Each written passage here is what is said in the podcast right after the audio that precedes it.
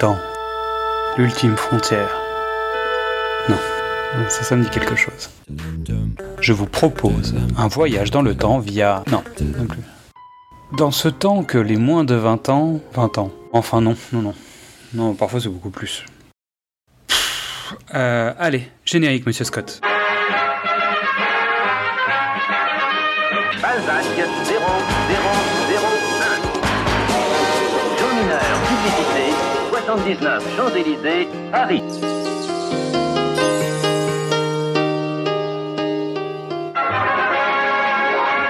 Bienvenue dans Précédemment sur vos écrans, le podcast des équipes de Le Pitch était presque parfait. Je suis Xad et avec mon copilote, mon GPS cinématographique Mystery, nous allons vous entraîner dans le passé pour parler d'un film et de son remake, reboot, réinterprétation, préquel, séquel, requel, voire parfois de ses multiples reprises. Il y a des grands films qui traversent le temps et d'autres qui profitent des occasions pour voyager par rebond. Faites vos valises, nous partons en voyage. Salut Mystery, comment est-on russe en ce moment? Euh, très rouillé parce que je ne l'ai pas parlé depuis la classe de première, mais écoute, euh, euh, on verra bien. L'avantage pour ce nouvel épisode, c'est que nos bagages seront escortés par des agents du FSB. Pour cet épisode, nous allons continuer notre Rocky Balbo moi en abordant le plus exotique des films de la saga. Le film est si exotique que c'est le premier dont nous parlons qui a réussi à faire un rebond temporel sur lui-même, un rebond de force 36. Bon, pour être clair, nous allons vous parler de Rocky 4 de 1985 et de Rocky 4 Rocky vs Drago de 2021. Notre mission ne va pas être de tout repos, nous allons devoir comparer un film avec lui-même, parler de deux montages d'un même projet en ayant vu la nouvelle mouture seulement une fois. hein. Donc j'espère que vous serez indulgents avec nous pour cet épisode qui sera plus technique que narratif. Et pour augmenter les difficultés, nous avons décidé de jouer le jeu, et de notre côté de ne pas faire de montage dans cet épisode,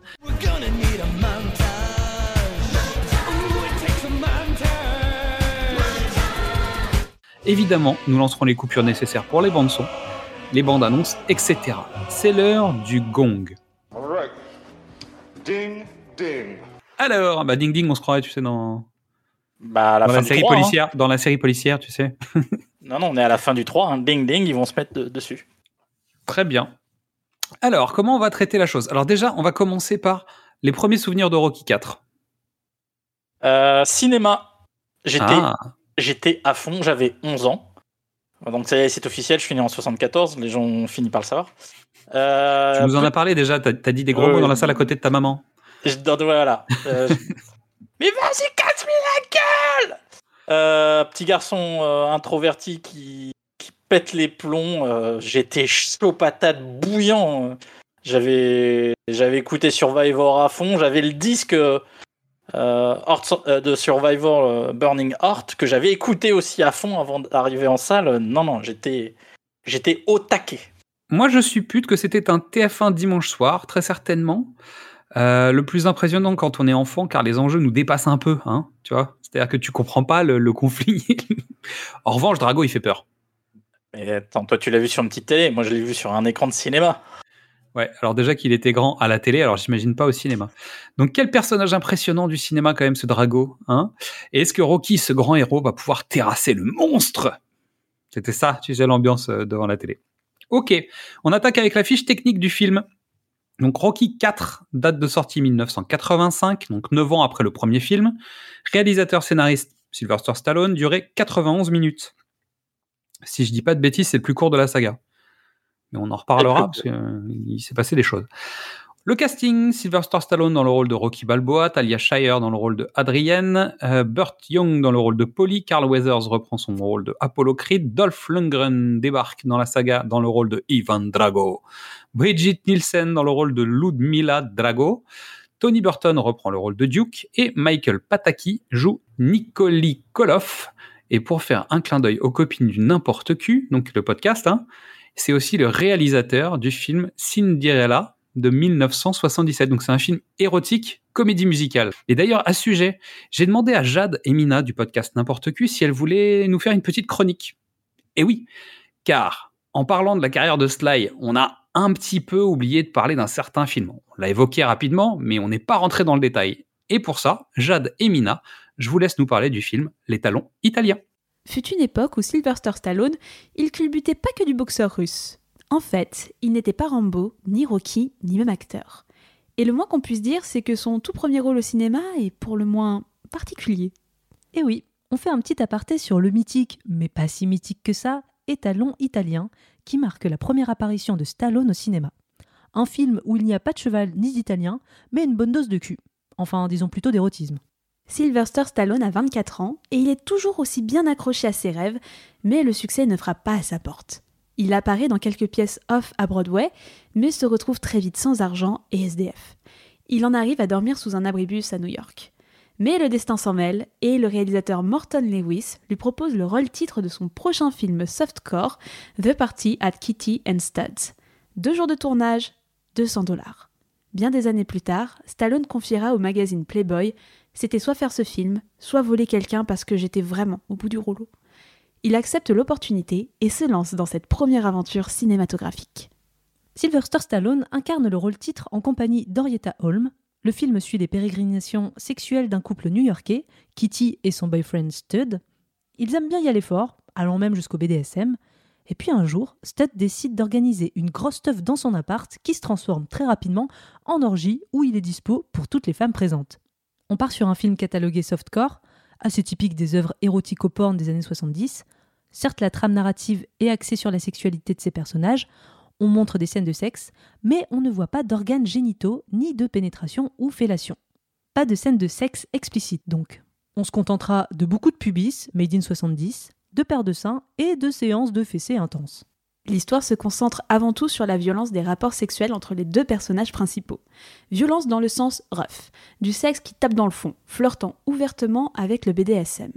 Les années 70 sont celles qui marquent la naissance du porno chic, une époque où tout est à faire dans la pornographie cinématographique. Mise en scène léchée, métaphore sociale, exploration de l'acte sexuel sous toutes ses formes, le rêve n'est pas encore de mise, de même que le BDSM qui se limite par apparition brève dans des films fantaisistes. The Party at Kitty and Studs va à contre-courant d'une pornographie qui faisait son apparition à l'époque, tout en reprenant des codes qui deviendront emblématiques, comme par exemple la scène d'orgie.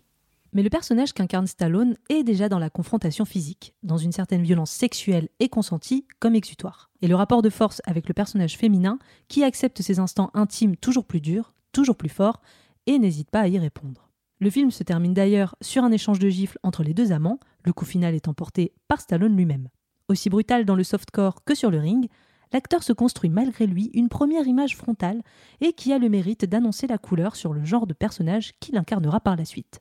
Mais du coup, succès ou flop pour les débuts du futur Rocky? Eh bien, on peut parler d'un chaos. Le film ne serait sorti que dans des cinémas pour adultes dans quelques États entre 1970 et 1972. On va en revanche faire un gros saut dans le temps pour arriver en 1976, année de diffusion du mythique Rocky qui fera de Stallone le boxeur légendaire qui perdure encore aujourd'hui dans les salles obscures. Donc, Rocky sort, petit succès, et Stallone se retrouve sous le feu des projecteurs. Et du coup, on fait quoi quand on a engagé le nouvel acteur en vogue en premier dans un petit softcore inconnu? On le ressort pour surfer sur la vague du succès et capitaliser sur la nouvelle image de sa vedette principale. Le film est rebaptisé L'étalon italien, sobriquet qui collera à la peau de Stallone pendant un moment. La nouvelle campagne marketing tente de faire passer le film comme un porno pour créer le scandale et attiser la curiosité, mais on vous a déjà expliqué par A plus B qu'il ne l'est pas. Mais cette campagne a marqué les esprits, jusqu'à aujourd'hui considérer l'étalon italien comme le film porno de Stallone. Les propriétaires du film font une offre à Stallone. Contre 100 000 dollars, ils s'engagent à ne jamais ressortir le film. Ce qui n'intéresse absolument pas Stallone, qui aujourd'hui n'en a clairement plus rien à faire. Ouais, ça tourne au chantage cette affaire. Nouveau bond dans le temps, en 2007, cette fois-ci, où l'étalon italien ressort dans une nouvelle version, ajoutant des scènes explicites. Et quand on dit explicite, on parle de chibre, de vagin, de péné, bref, la totale. Mais ne soyez pas naïfs, car il ne s'agit pas des attributs des acteurs et des actrices originaux. On terminera l'aventure étalon italien en novembre 2010, où les droits du film et des négatifs originaux ont été vendus aux enchères sur eBay pour la coquette somme de 412 000 dollars. Stallone est aujourd'hui la star qu'on connaît tous, et cette affaire ne l'a jamais empêché de continuer à exercer sa profession. On pourrait se demander si cela aurait été le cas s'il s'agissait d'une actrice, dont beaucoup ont vu leur carrière voler en éclats pour des histoires similaires. Enfin bref, qu'est-ce qu'on retient de l'étalon italien Que c'est une manière bien cocasse de lancer une carrière et que ce softcore n'a jamais été plus loin que la célébrité de son interprète. On conclura avec l'avis d'un spectateur halluciné. C'est nul, mais on a quand même Stallone qui danse en pas de def. Eh bien, on remercie Jade et Mina pour leur intervention dans l'épisode. Merci beaucoup les filles d'avoir fait ça avec nous. C'est cool, ça nous fait super plaisir. On est de retour. Maintenant, c'est une séquence musique puisque à la musique, étonnamment, ce n'est plus Bill Conti. Bill Conti est parti. C'est un crève-cœur pour moi. Hein, il s'est pris un petit coup de kung-fu là, hop dehors. Alors il y a eu une dispute entre euh, Stallone et, euh, et Bill Conti, notamment euh, ça avait commencé sur Rocky 3 parce que Bill Conti, je pense, trouvait qu'il y avait un petit peu trop de musique qui n'était pas de la musique orchestrale. Donc il y a déjà eu quelques petits démarrages de conflits là-dessus. Et bon, comme on a vu la BO de Rocky 4, à Rocky 4, il y a beaucoup beaucoup de musique, bah, de, de musique. C'est une playlist quand même. hein. C'est la MTV playlist des années Ah, mais 80. c'est- ouais, voilà, c'est un, un long clip musical, faut être honnête. Et donc, Bill Conti voulait sans doute qu'il y ait plus de musique orchestrale. Ça s'est pas bien passé. Bill Conti était aussi engagé sur euh, Karate Kid 2 à la même époque. Et donc, résultat, en fait, c'est Vince DiCola qui s'occupe de la musique. Donc, il a été compositeur pour Sylvester Stallone sur Stayin' Alive en 1983. Donc, je rappelle, c'est la suite de Saturday Night Fever qui est réalisé par Sylvester Stallone. Ça s'appelle Stayin' Alive. Et en 1986, Vince DiCola, il va faire la musique d'un film d'animation. Est-ce que tu sais lequel? Oui, parce que j'ai vu tes fiches, j'ai triché. Euh, le premier film long métrage de Transformers. Euh, Yes, le film des Transformers. Et donc pour la spécificité, donc il est connu notamment pour sa composition de Rocky 4, où il a pu expérimenter pour les premières fois les séquençages numériques avec des synthétiseurs et des claviers synth. Donc euh, voilà, Ça, ça s'entend. un un petit peu. Hein. Il y a des utilisations un petit peu des morceaux de Bill Conti, mais légers, très rapidement. Et surtout dans la BO, on retrouve Survivor, qu'on a donc écouté dans Rocky 3, parce que vous êtes en train de faire exploser les audiences euh, du- de l'épisode sur Rocky 3. donc Survivor, merci beaucoup. Euh, évidemment, il y a le grand James Brown qui va venir faire un show, en fait. Euh, vraiment, une folie. Et on va retrouver deux personnes qu'on connaît bien dans la BO. Un petit jeune homme qui s'appelle Kenny Loggins, dont on a déjà parlé dans l'épisode de Cinéma au top. voilà, donc Mystery était en train de chanter avant même que le son sorte. Il était à fond sur sa Danger Zone. Donc c'est du Cinéma au top épisode 3 sur Top Gun. Ouais. Et une jeune femme qui s'appelle Gladys Knight et dont on a déjà parlé dans Qu'est-ce que c'est Bond puisque c'est elle qui chante le générique de Permis de tuer.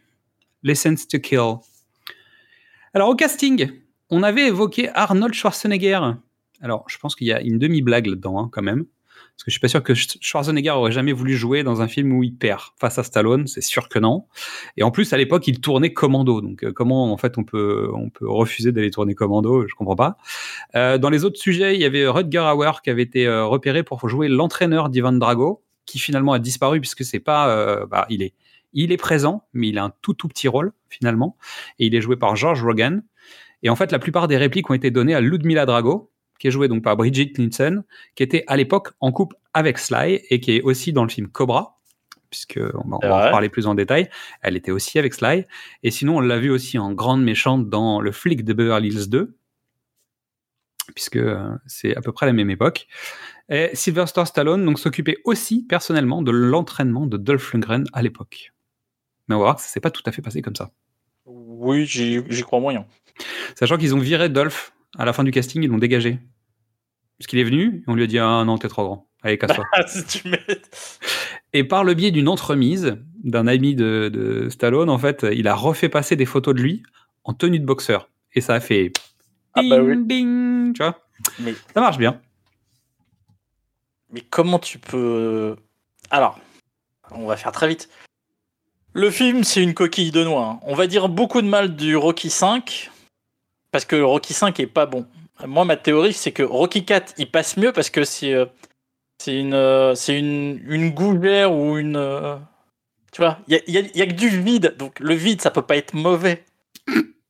Non, mais c'est surtout que c'est- c'est le premier numéro qui dénote de la. On, on a parlé, en fait, déjà, on a dit que c'était une trilogie au démarrage. Ouais. Donc ça s'est pas passé tout à fait comme Stallone avait en tête, mais toujours est-il que Rocky 3 termine la saga originale, que le 4 la réouvre. Mais il la réouvre de manière euh, un peu euh, étonnante, puisqu'il n'y a, il y a pas de rapport direct euh, avec l'univers. Il va très loin ailleurs, il casse tous les codes, il respecte pas tout à fait tout ce qu'il était censé faire, et en même temps il respecte pas mal certaines choses quand même. C'est assez étonnant là-dessus. On en parlera, mais il, dé- il enlève tout ce qui est histoire de, de, bal- de Rocky et de, de, l'étalon italien, quoi. Et en fait, euh, ça, il devient.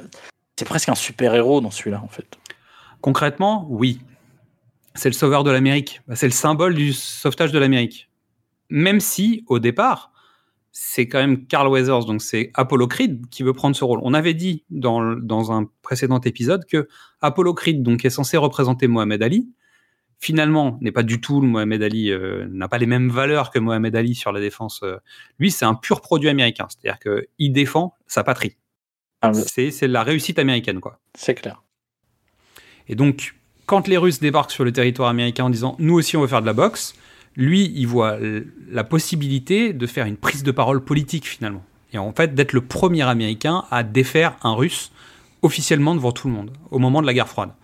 Donc Apollo Creed, lui, considère que c'est un vrai acte politique que d'aller sur le ring, même si on se rendra compte dans les échanges qu'il pourra y avoir dans les deux versions que finalement c'est pas juste ça, c'est une question d'ego, c'est une question de pas avoir envie de vieillir, etc. Et que finalement c'est une belle occasion de revenir dorer son blason et de rester dans l'histoire finalement, parce que c'est ça son problème à, Ouais, à Apollo Creed. Et en même temps, euh, bah, finalement c'est pas lui qui va avoir ce rôle. C'est un peu, euh, c'est un peu Rocky qui va avoir ce, ce rôle-là. Alors, on vous le dit, on a eu la chance de voir le remontage du film en avant-première, euh, qui dans une séance qui tournait quasiment presque au karaoké, hein, il faut le dire. Karaoké dialogue. Hein. karaoké dialogue et, et même chanson. euh, il y aurait eu la. Il y aurait eu la place. Les mecs faisaient des pompes. Hein, Quoique il n'y a pas beaucoup qui avaient le physique de pouvoir les faire. Euh, moi y compris. Les, les intentions de d'Apollo et de Rocky changent d'une version à l'autre. Avec trois fois, Ah. avec trois fois rien, mais euh, ça, ch- ça change. Donc, mais on va en, on en reparlera. Je dirais juste que Apollo est plus clair. Mais ses intentions ne changent pas tant que ça. Bon, bref. Euh, on a oublié quelque chose. On n'a pas fait la fiche de Dolph Lundgren, le pauvre. Est-ce que tu veux le... Ouais, allez, vas-y, faisons la fiche. Allez, de- rapidement, rapidement. Donc, c'est un acteur, réalisateur, scénariste, producteur suédois. Il est luthérien. Il mesure 1m97. Il a une mère professeure de langue qui s'appelle Sigrid et son père suédois est ingénieur et économiste. Il s'appelle Karl. Donc, il parle couram- couramment. Il parle couramment suédois, anglais, espagnol, avec un peu d'allemand, de français, de japonais et de russe. Voilà, gros biceps. Et- Il s'est autoparodié avec les nuls lors de la sortie du Punisher dans une fausse bande-annonce intitulée Le Pleurnicheur. Dolph Lundgren est de retour.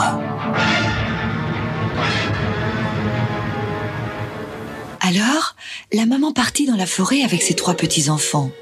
Alors qu'ils enfouissaient leurs yeux pleins de larmes dans la jupe légère, qui sentait bon la maman chaude, la maman douce, la maman qu'on aime tant.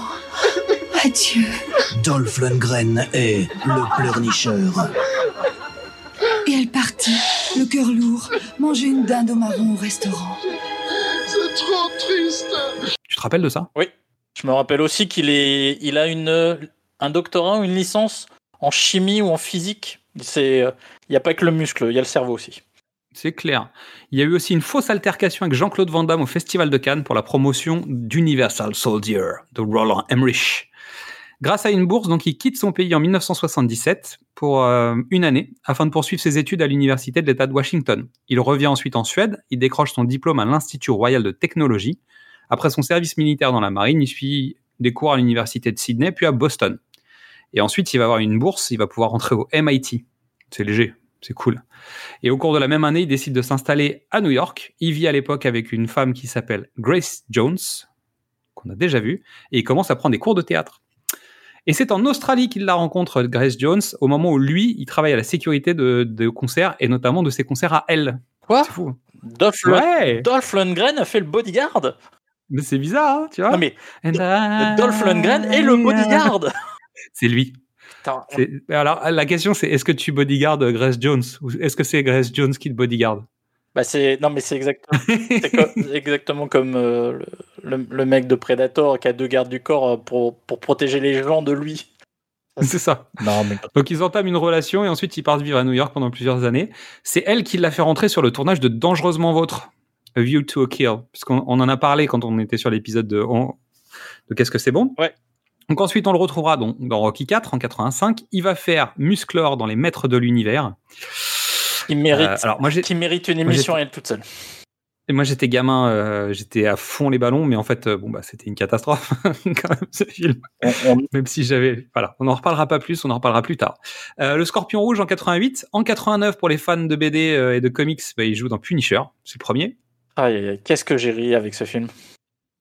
Ensuite Dark Angel 90, Universal Soldier 92, Johnny Mnemonic où il joue le Pressure. C'était pas mal.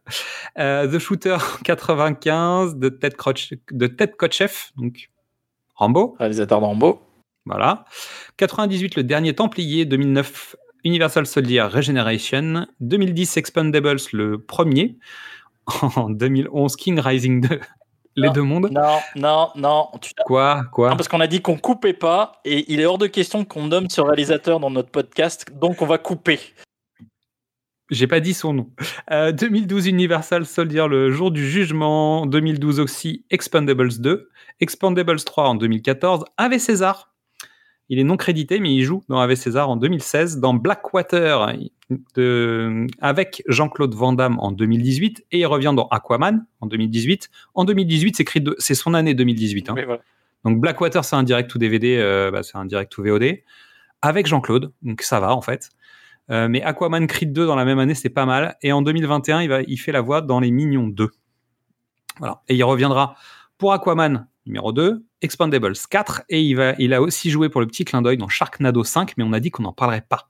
Donc on n'en parle pas. Merci. Est-ce qu'on parle de Brigitte Nielsen ou pas? Parce que j'ai un truc pour toi. Ah, allez, Brigitte, pour moi, c'est Red Sonia. Ouais. Ah, c'est- voilà, c'est magnifique. Donc dans Calidor en 1985 de. Richard Fleischer? Ouais. Quand même, Bah. on l'avait déjà dit puisqu'on a déjà parlé de Richard Fleischer, puisque c'est précédemment sur votre écran, sur vos écrans, épisode 1, Exactement. avec l'aventure intérieure et le voyage fantastique de Richard Fleischer. Euh, elle a joué donc dans Cobra et dans Rocky 4, on l'a dit, dans le flic de Beverly Hills. Elle est dans Creed 2 en 2018. Mais en 92, 93, 94 et 96, elle joue dans un téléfilm qui s'appelle La caverne de la Rose d'Or de Lamberto Bava. Et oui, J'y ai, et c'est Fantagaro, le retour, tu sais tout ça. j'y ai échappé, je les ai jamais vus. Mais je sais, mais justement, Un ba- peut-être. badge d'honneur. Peut-être. peut-être. Donc, elle a été actrice, chanteuse, mannequin et productrice. Elle est danoise. Elle parle cinq langues le danois, l'espagnol, l'anglais, l'italien et l'allemand. Et pour la petite blague, elle a eu une relation avec Flavor Flav, Mais ils se sont mariés, Du groupe pas une relation. public. Ils se- Yeah. Ils se sont mariés. Ouais, ouais, ouais, ouais, Et, ouais, et. Fleva en parle très bien dans, dans le podcast euh, de Stivo. C'est assez drôle. Voilà, voilà. La rupture avec euh, Sly a été compliquée. J'ai entendu dire 5 millions de dollars le divorce. Est-ce que, ça, est-ce, que, est-ce que ça expliquerait certaines séquences coupées? Peut-être. Mais j'ai, Peut-être. j'ai une autre théorie aussi. On en reparle après. Est-ce que tu veux essayer le pitch de la version d'origine? Parce que. Hein, Ah ben, on va c'est pas le- mélanger. C'est le même, hein, c'est simple. Plus ou moins, plus ou moins. Rocky se rend à Moscou pour affronter le tueur d'Apollo. Très bien. Allez, je tente le mien. Quand Rocky s'engage dans un combat dont les enjeux le dépassent largement à l'autre bout du monde, est-il motivé par l'honneur ou la vengeance? Pitch officiel. Apollo Creed, ancien adversaire et dorénavant ami de Rocky Balboa, est tué sur le ring par le boxeur russe Ivan Drago, se rapprochant de n'avoir pu n'importe quoi. Se reprochant de n'avoir pu sauver son camarade à temps, Rocky va demander un combat contre Ivan Drago afin de le venger. Une confrontation qui se déroulera sur le sol russe. Bah, canadien, mais russe. Bah, enfin, euh, ça dépend. Le, le ring est euh, au Canada. Euh, la maison est au Wyoming et ensuite les montagnes sont, sont le, le parc de Grand Téton. Bref, c'est pas trop la Russie, quoi. Ce soir, il ne pourra en rester qu'un debout. Mais pour assurer le spectacle, il faudra deux combattants valeureux. Et c'est pourquoi nous allons vous passer d'affilée les deux bandes annonces. Celle de 1985 en français et celle de 2021 en version originale. Donc pardon, bisous, à tout à l'heure. Aujourd'hui, l'Union soviétique entre officiellement dans la boxe professionnelle. Ça, ce n'est pas qu'un match d'exhibition. C'est nous contre eux, tu comprends? Il n'affrontera qu'un boxeur absolument qualifié. Drago est une perfection. Entraîné, sans rival. Ce que son point rencontre est détruit. Il aurait pu arrêter le combat.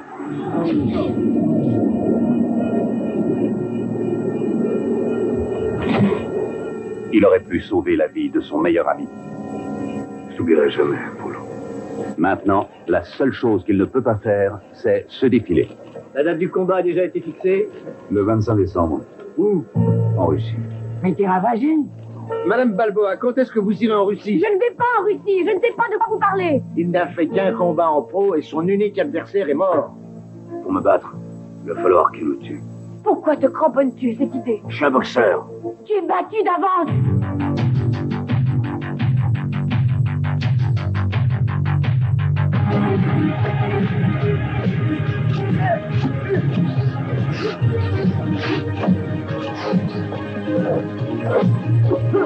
Je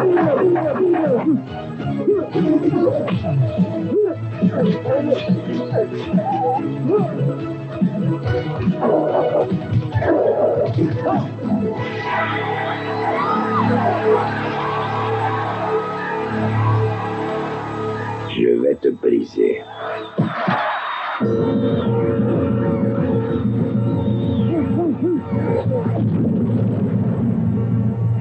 Rocky 4.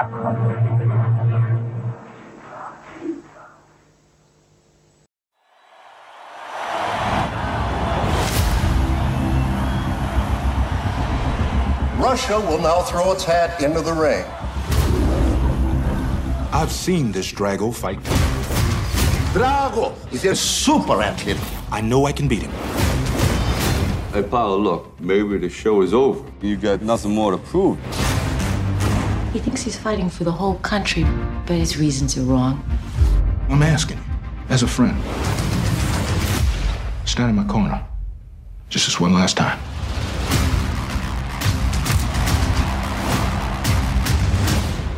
I did not come here to lose. Perhaps this simple defeat will be a perfect example of how pathetic your society has become. You're my friend. I should stop this fight. And don't do this to me. Apollo is down. I cannot be defeated. Somebody get a doctor in here! Soon, whole world will know my name. Drago. Drago. I let it happen. I gotta take everything he's got.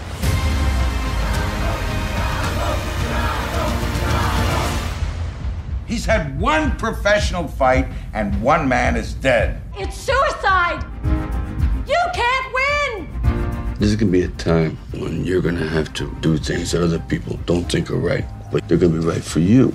You gotta do what you gotta do. Has the fight been set yet? It's in Russian. Are you nuts?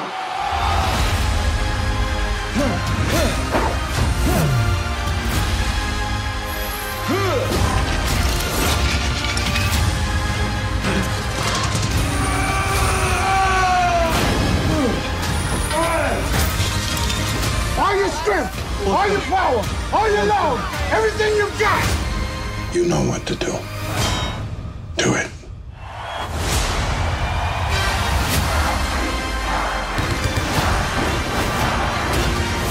He's not a machine. He's a man. Be more man than him. I must break you. Rocky is in serious trouble. Breathe. Don't be scared. Get up, you son of a bitch! All those fighters you beat, you beat them with heart. Get up! Get up! Get up.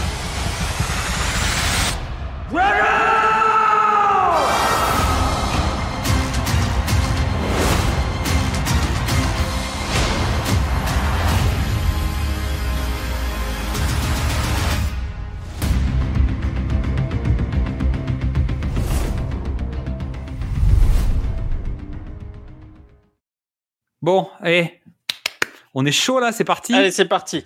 Comme... Parce que là, c'est parti là quand même. Alors, je prends la priorité parce que moi, je l'ai vu au cinéma, le, le- Ok. le montage original, et je te propose que tu interjectes pour nous expliquer euh, ce que Stallone a changé.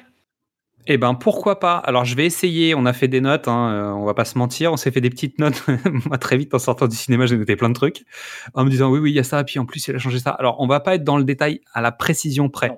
Ce qu'on va essayer de faire, c'est de vous donner un peu les grandes lignes de ce qui a été modifié par rapport à la version originale et finalement à quoi ça a servi et à quoi ça sert à l'intérieur du film euh, et pourquoi euh, pourquoi Stallone a fait cette version là. Même si il y a le discours officiel de Stallone, il y a potentiellement la lecture que nous on peut en faire et il y a l'enjeu global euh, du film. Ok?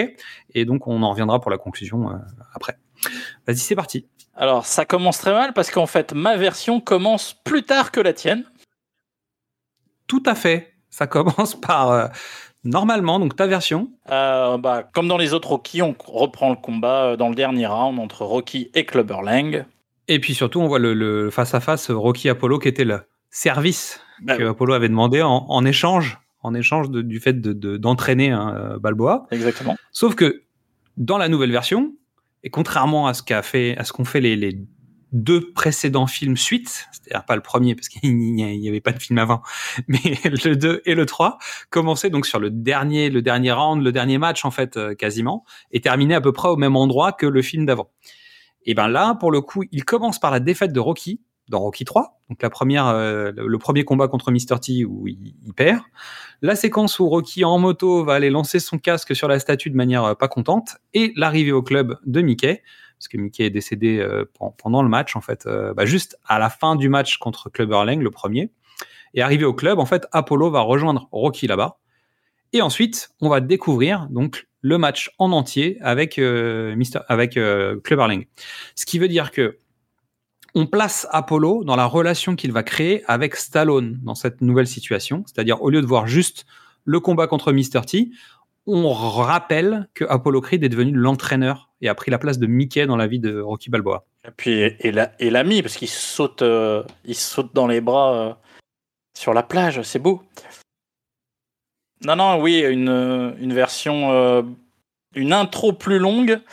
On regrettera euh, que les, les gants de boxe qui explosent ont disparu.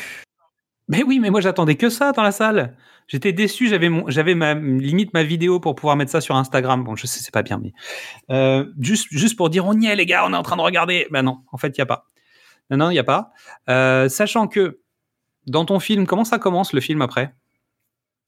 Euh, il rentre, il rentre à la maison pour l'anniversaire de Polly. Eh oui, mais moi j'ai pas vu ça en fait. Pourquoi on n'a pas vu la même chose? C'est étonnant. Qu'est-ce qui s'est passé? Comment ça, t'as pas vu la même chose? Maintenant ils offrent quoi à Polly pour son anniversaire? Ah, tu veux dire dans la nouvelle version? Ah oui, bon voilà. Tout à Alors, fait. Premier gros point, il y a un robot qui, re- qui est une version moderne années 80 de Robbie le robot. hein, dans, les, Oui. dans la tête Oui, surdimensionnée, le corps un peu. Bon, il est sur roulette, il n'est pas sur pattes. Mais euh, voilà, c'est une marque euh, du futur euh, qui a disparu. À mon avis, c'est plutôt une bonne idée. mais ça impacte pas mal le film. Donc en gros, euh, ce qui explique euh, Mystery, c'est que le, robot en question, donc, qui est un robot qui a été utilisé par Stallone dans la vraie vie, parce que son fils, le premier fils qu'il avait, était autiste. Et en fait, ce robot permettait d'avoir des interactions avec l'enfant. En tout cas, c'était quelque chose de pédagogique. Et donc, pour pouvoir mettre en avant euh, cet outillage, il l'a utilisé dans le film. Donc, c'est une façon en fait de faire de la pub déguisée pour ça. Donc, la voix du robot dans le film, c'est la voix du PDG de la, s- de la société. D'accord. Et la version officielle est de dire, alors déjà il s'est fait ridiculiser avec ce robot, hein, c'est-à-dire que c'est resté un gag et c'est encore un gag aujourd'hui euh, sur Rocky 4. Donc, le langage officiel pour le- la nouvelle mouture, c'est de dire qu'en fait, il fallait resigner des droits euh, d'utilisation du robot, que ça lui aurait coûté trop cher, et donc en fait, il a préféré le dégager, plutôt qu'aller négocier des droits. Alors moi je le dis, hein, pour le petit garçon de 11 ans que j'étais, c'était de la balle ce robot. C'était bien génial. sûr Mais c'est génial C'est-à-dire que je me suis dit, mais où, où, est-ce qu'on peut trouver ça? Et finalement, même encore aujourd'hui, on peut toujours pas avoir ça. hein. Bon, tu, peux parler avec, euh, tu peux parler avec une boîte aux lettres sur ta table, ce qui est déjà pas mal, tu vois, mais on n'a toujours pas de robot pour faire ça. Euh, donc, il s'avère que dans la nouvelle mouture, Sylvester Stallone a retiré tous les plans du robot. Et le robot, en fait, est présent régulièrement avec Polly, ce qui veut dire que Polly est quand même assez tranché dans le film. Euh, il est présent avec Robert Jr., ce qui veut dire que Robert Jr. a une scène dans le film, alors qu'il en avait euh, deux ou trois avant, parce qu'il était plus présent avec le robot. Ça retire donc l'anniversaire de Polly. Anniversaire de Polly qui était enchaîné avec le fait que Sylvester Stallone, donc Balboa, allait dans la chambre rejoindre Adrienne avec un gâteau pour fêter leur anniversaire. Ils fêtaient leurs 9 ans de mariage. Ce qui permettait d'avoir un ancrage aussi euh, temporel. Il y a deux informations en termes de temporalité dans, dans Rocky 4. Il y a un, ça fait 9 ans qu'ils étaient, euh, qu'ils s'étaient mariés, donc ça fait 9 ans euh, depuis, depuis le, le film. Et ça fait 5 ans qu'Apollo Creed n'a pas combattu. Et Apollo Creed a arrêté de combattre après le Rocky 2. Après. Voilà. Donc c'est des petites informations. Tant mieux ils les ont enlevées de la nouvelle version parce que comme ça, ça peut être un peu plus bordélique parce qu'on sait euh, que la temporalité va, va pas s'arranger en fait dans les prochains films. Ouais, mais en même temps, il donne, euh, t'en parleras, mais il donne de la place pour d'autres choses. Donc, les deux films se rejoignent avec l'arrivée de Drago. Oui, sauf que moi en fait, ça commence dans une piscine directement, c'est-à-dire que Apollo regarde la télé, ce qui était déjà le cas. Oui. Sauf que on voyait la conférence de presse dans ta version. On y allait à la conférence Alors, de presse. Nous, on la euh, voit que depuis la télévision dans la nouvelle version. Dans l'ancienne version, euh, ça commence avec euh, Apollo qui est dans sa piscine et qui voit la conférence de presse depuis, dans sa télé depuis le bord de la piscine, effectivement. Euh, Et ensuite, on, se retrouvait à la conférence de presse. Vraiment, physiquement, tu étais à la conférence de presse. On y était. le- le- on va, on, va l'appeler comment le, président, le directeur, le, le conseiller, le, boss russe? Oui, le, Le boss. big boss. Le boss, voilà. Euh, le boss est là pour faire la promotion de Drago, qui dit pas un mot. Euh, Brigitte parle un tout petit peu, je crois, mais pas plus que ça. C'est elle qui parle surtout, en fait, Drago parle quasiment pas. Elle explique que euh, bah, son mari, euh, donc elle, parle à sa place comme s'il parlait pas le, le français, l'américain. Mais sauf que dans la nouvelle version, ils ont plus tranché euh, sur Brigitte, et en fait, Drago parle un peu plus. Alors, voilà la, voilà le- la chose. La, la vraie grande différence est là-dessus. La vraie grande différence, c'est que, en gros, euh, il y a 90% des répliques de Brigitte Nielsen qui sont coupées. On peut y voir euh, un, un ex euh, un peu vindicatif. C'est possible. J'y vois le- la nécessité de mettre en av- et la volonté de mettre en avant Drago. Donc, tu laisses pas les autres parler à sa place si tu veux le, le mettre encore plus au premier plan. Donc, c'est un choix de montage euh, un peu particulier, mais euh, quand tu dois remonter et que t'as pas, euh, pas de dialogue de Drago, bah tu coupes le dialogue des autres. Ça appauvrit, ça appauvrit en texte, mais ça, ça- le montage est un peu plus présent sur, euh, Sur lui. sur lui. Et en fait, comme il n'avait pas, euh, alors c'était pas un choix de scénario en fait hein, que Drago ait peu de dialogue. Il avait plus de lignes à l'origine, sauf que Dolph Lundgren, en présentant sa version du personnage, il a voulu le jouer porte de prison parce qu'il trouvait que ça donnait un aspect plus terrorisant au personnage, plus froid, plus distant, plus machine justement. Qui dans ta version du film, Drago, c'est une machine. C'est une machine face au cœur euh, qui est euh, Rocky. Donc il y a la machine froide et mécanique, et de l'autre côté il y a le cœur, le cœur qui est capable de, de dépasser tout et de, de gagner euh, sur tout. Dans la nouvelle version, c'est un combattant qui est sous un régime totalitaire, collectiviste, et il va devenir une individualité, une singularité. C'est ça le, c'est ça le biais du lui. personnage. Il est là pour lui. Pour lui, mais il l'affirme pas tout de suite, il l'affirmera sur le ring, comme dans la version euh, originale. hein. Mais le parcours du personnage va être un peu tracé différemment, ce qui va donner plus de bah, sa singularité en fait à Drago. Contrairement à l'autre version où en fait la machine se fissurait et d'un coup, derrière la machine, il y avait un homme. C'est vrai. Plus ou moins. Voilà. Donc maintenant, la machine, c'est le global. C'est le communisme en fait. la machine. Et donc, on est d'accord que cette nouvelle version, tout, toute cette euh, conférence de presse, en fait, tu montres l'impact que ça a sur Apollo. Tout à fait. Et que ça fiche complètement le décor autour de la télé. Que Apollo, qui était déjà magicien dans la version d'origine, a fait apparaître des balles dans sa piscine euh, parce qu'il les envoyait aux chiens et qu'en fait le plan d'après il avait plus de balles que le plan d'avant. Bon, ça c'est la magie du, du, cinéma. Maintenant, il est capable, dans la nouvelle version, de faire apparaître et des balles de tennis et des frisbees.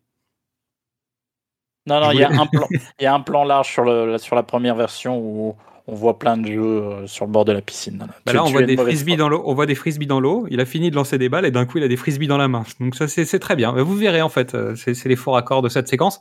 Il y en avait déjà avant. Et ils sont toujours là, il y en a plus même. Mais on va voir, il y a d'autres trucs dans les, dans les faux raccords, c'est-à-dire qu'en rajoutant des plans, euh, Stallone a rajouté des, des bêtises. Euh, il a corrigé des trucs, notamment. Euh, mais on en reparlera quand ce sera le moment venu.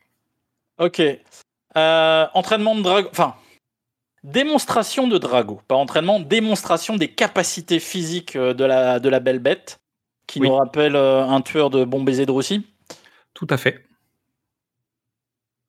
Euh, Et, Frankenstein et, euh, Terminator. Et, et je pense que c'est là où Akira Toriyama a l'idée de la machine à coups de poing pour mesurer la puissance des guerriers avant le tournoi. Des- Et tu, le tu crois qu'il leur fallait l'œil Tu sais, il leur fallait l'appareil sur l'œil pour dire Ouh, attention, il est fort celui-ci. Non, non, mais juste avant, juste avant, il y a. Ouais, je me rappelle bien. La machine à coups de poing. hein. Bon, elle vient ça. de là. Elle vient de là. Elle vient de là. Alors Euh, que Vas-y. de notre côté, euh, en fait, on a Apollo qui arrive directement chez Rocky. Ouais. Directement dans le jardin. C'est un plan qui n'existait pas dans, la- dans ta version du film. Exactement. Parce que dans ta version du film, Apollo téléphone en disant est-ce qu'on peut, est-ce qu'on peut se parler? Et en fait, on le retrouve plus tard dans la scène que nous on a. Donc maintenant, ils sont dans le jardin tous les deux et il lui explique ses motivations. Il explique à Rocky pourquoi. Et c'est là où il va parler un peu plus politique, chose qu'il n'évoquait pas dans ta version du film. Exactement. Et c'est tout de suite en tout cas. C'est un, c'est une séquence beaucoup plus longue puisque dans, dans la première version, c'est juste une introduction à, au repas euh, autour de la table, mais euh, qui sera charcuté, on le dit parce que euh, à nouveau on voit le robot, etc. Euh, cette intro extérieure du, dans la maison et puis le- la discussion entre, entre Apollo, Rocky, Adrian Et Adrienne. et Adrienne. Adrienne, Et plus long lui- dans notre version. Dans ma version, c'était un peu plus long les échanges. Voilà. C'est-à-dire qu'Adrienne dit plus de choses. Le robot venait couper dans ta version du film, euh, entre guillemets, l'émotionnalité de la scène peut-être et la dramaturgie? Parce qu'en fait. Adrienne s'interposait en disant non, Apollo, tu vas pas aller te battre contre ce mec. Et d'ailleurs, Rocky, t'as pas besoin de le faire non plus. Parce que, un, il est beaucoup plus jeune que vous. Toi, Apollo, ça fait des années que t'as pas combattu. Et j'ai peur. En fait, elle a peur. Elle a peur de ce qui est en train de se passer. Elle a raison. Et même Rocky, il dit mais ben, pourquoi J'ai pas, j'ai plus rien à prouver. On sent, on sent Rocky euh, qui est installé. C'est bon. Son, son arc euh, sur sa trilogie est fini. Il n'a pas besoin de ça. Tout à fait. Et donc Apollo dit bah ouais mais moi je- je- j'ai euh, j'ai besoin, j'ai j'ai- je dois y aller. euh. Donc avec ma version du film, on comprend mieux pourquoi. C'est-à-dire que c'est son enjeu politique, même si il y aura quand même un peu plus tard donc euh, une discussion autre avec Rocky et Apollo parce que ce qu'a dit Adrian a fait tilter Rocky qui va finir par euh, en parler un peu plus avec Apollo. Dans ma version, il y a une scène qui se passe dans la cuisine, donc il n'y a pas ça dans ta version Exactement. où en fait euh, Adrienne remet une couche en disant non mais il faut, faut essayer de lui faire comprendre que euh, faut qu'il arrête sa, sa- sa lutte d'ego avec lui-même finalement en fait c'est c'est pas politique ce pourquoi Ah. il vient C'est une scène juste entre Rocky et, Adrian, hein, et puis euh, la, la cuisinière, où c'est un petit moment euh, qui, qui manquait dans l'original, un petit moment entre eux deux, euh, où il prend un sac de, un, un sac de pain, il, lui fait faire du punching ball. euh. ouais c'est mignon C'est vraiment c'est le bah, c'est le cœur de leur relation. Ah, qui est euh, compensé qui est compensé dans ta version du film par leur anniversaire de mariage quand Ouais. même Mais Donc, euh, comme le- la séquence a sauté il fallait aussi en rapporter mais je trouve que ça apporte de la richesse justement à la discussion qui vient juste après, qui, qui est la même dans les deux films, hein, où en fait Rocky et Apollo regardent le premier match.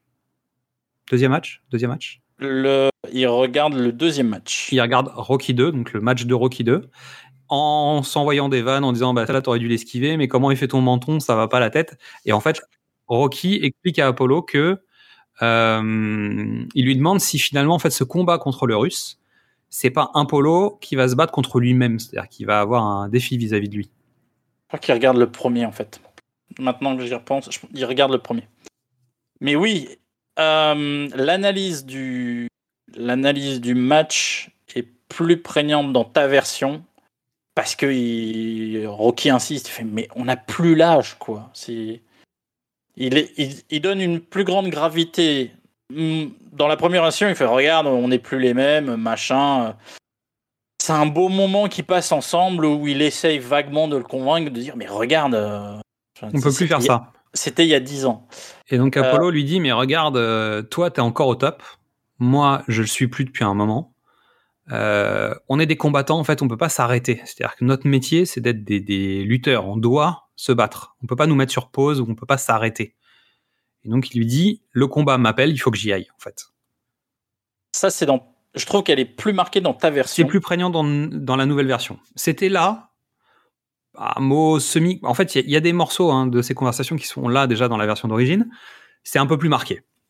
Parce que on va mettre de la gravité avant le combat. euh, parce que on va créer aussi euh, la- une relation plus forte entre Apollo et Rocky par ce biais-là aussi. Oui. Et on va rentrer plus dans la relation entre les personnages. C'est en partie l'objectif de, de ce nouveau montage, en tout cas sur ces deux personnages-là. Donc on enchaîne sur la conférence de presse. Ça, on a la même, a priori. Euh, je crois qu'il y a peut-être une vanne. euh, ils ont tweaké un tout petit peu, un montage plus serré. Une vanne de Poli qui est pas, qui est dans l'une, pas dans l'autre. On vous laissera jouer au jeu des 7 erreurs euh, comme on a fait Tu nous. m'étonnes. Euh, des regards po- potentiellement en fait sur des plans comme ça où finalement la séquence est quasi la même. Ce qu'ils ont tendance à faire, c'est à remplacer des plans moyens ou des plans larges par des plans plus serrés sur les visages. Ouais. Donc, ça va être un regard de Drago qui était euh, très figé dans la première version et qui finalement va, va, va jeter des regards soit à Apollo, soit à Rocky sur la nouvelle version. En tout cas, pour montrer déjà que c'est pas juste une machine. Et ils installent ça par des trucs assez légers, mais parce qu'il n'y a pas la matière forcément pour. Je pense aussi. Euh, on, peut, on fait une petite aparté vite fait pour dire que, effectivement, Stallone a utilisé euh, des rushs que parfois même lui avait pas vu. Euh, ça se voit un petit peu à la qualité euh, générale, parce que les, images sont beaucoup plus abîmées que le film d'origine. C'est pas non plus horrible. hein. Et surtout, euh, quand tu le regardes sur l'écran, euh, sur le grand large du Rex, euh, je crois qu'on s'est battu pour chercher les plans qui étaient nets. C'est-à-dire qu'il y avait des problèmes de points tout le temps. Tout le Mais temps, ça, tout le temps, c'est- tout le temps. Mais je pense que c'est le rendu aussi de l'écran géant du Rex qui doit pas arranger la, la chose. Mais pour avoir écouté d'autres personnes parler de la, de la version, euh, j'ai pas entendu ce commentaire, alors que nous, on l'a subi en fait. Ah oui, mais c'était terrible. Et c'était pas la projection en dehors de ça, parce qu'il y avait des plans nets. Donc c'était vraiment lié à l'utilisation de plans qui étaient sans doute mous, euh, et donc qui n'étaient pas juste nets, qui étaient juste un peu mous. Et il y en avait euh, légion. Il y en avait beaucoup. Donc voilà. Euh, c'est le grand soir, C'est le grand soir. mais c'est pas le même grand soir. Pas tout à fait. Mais il y a une discussion dans les, dans les, bah, dans les vestiaires. Il y a une discussion entre Rocky et, euh, et Apollo dans, dans ma version qui en fait reprend en partie ce qui a été dit avant dans la nouvelle version. Donc, Donc il y a redite dans la nouvelle version. exact- bah, la- ce dialogue-là est coupé dans la nouvelle version. Si la, la scène est plus ramassée. euh, Mais il réinsiste sur le fait que c'est important, que politiquement, il se passe quelque chose. Et il faut que Rocky ouvre les yeux. Rocky qui porte donc un polo Hugo Boss. Bah ouais.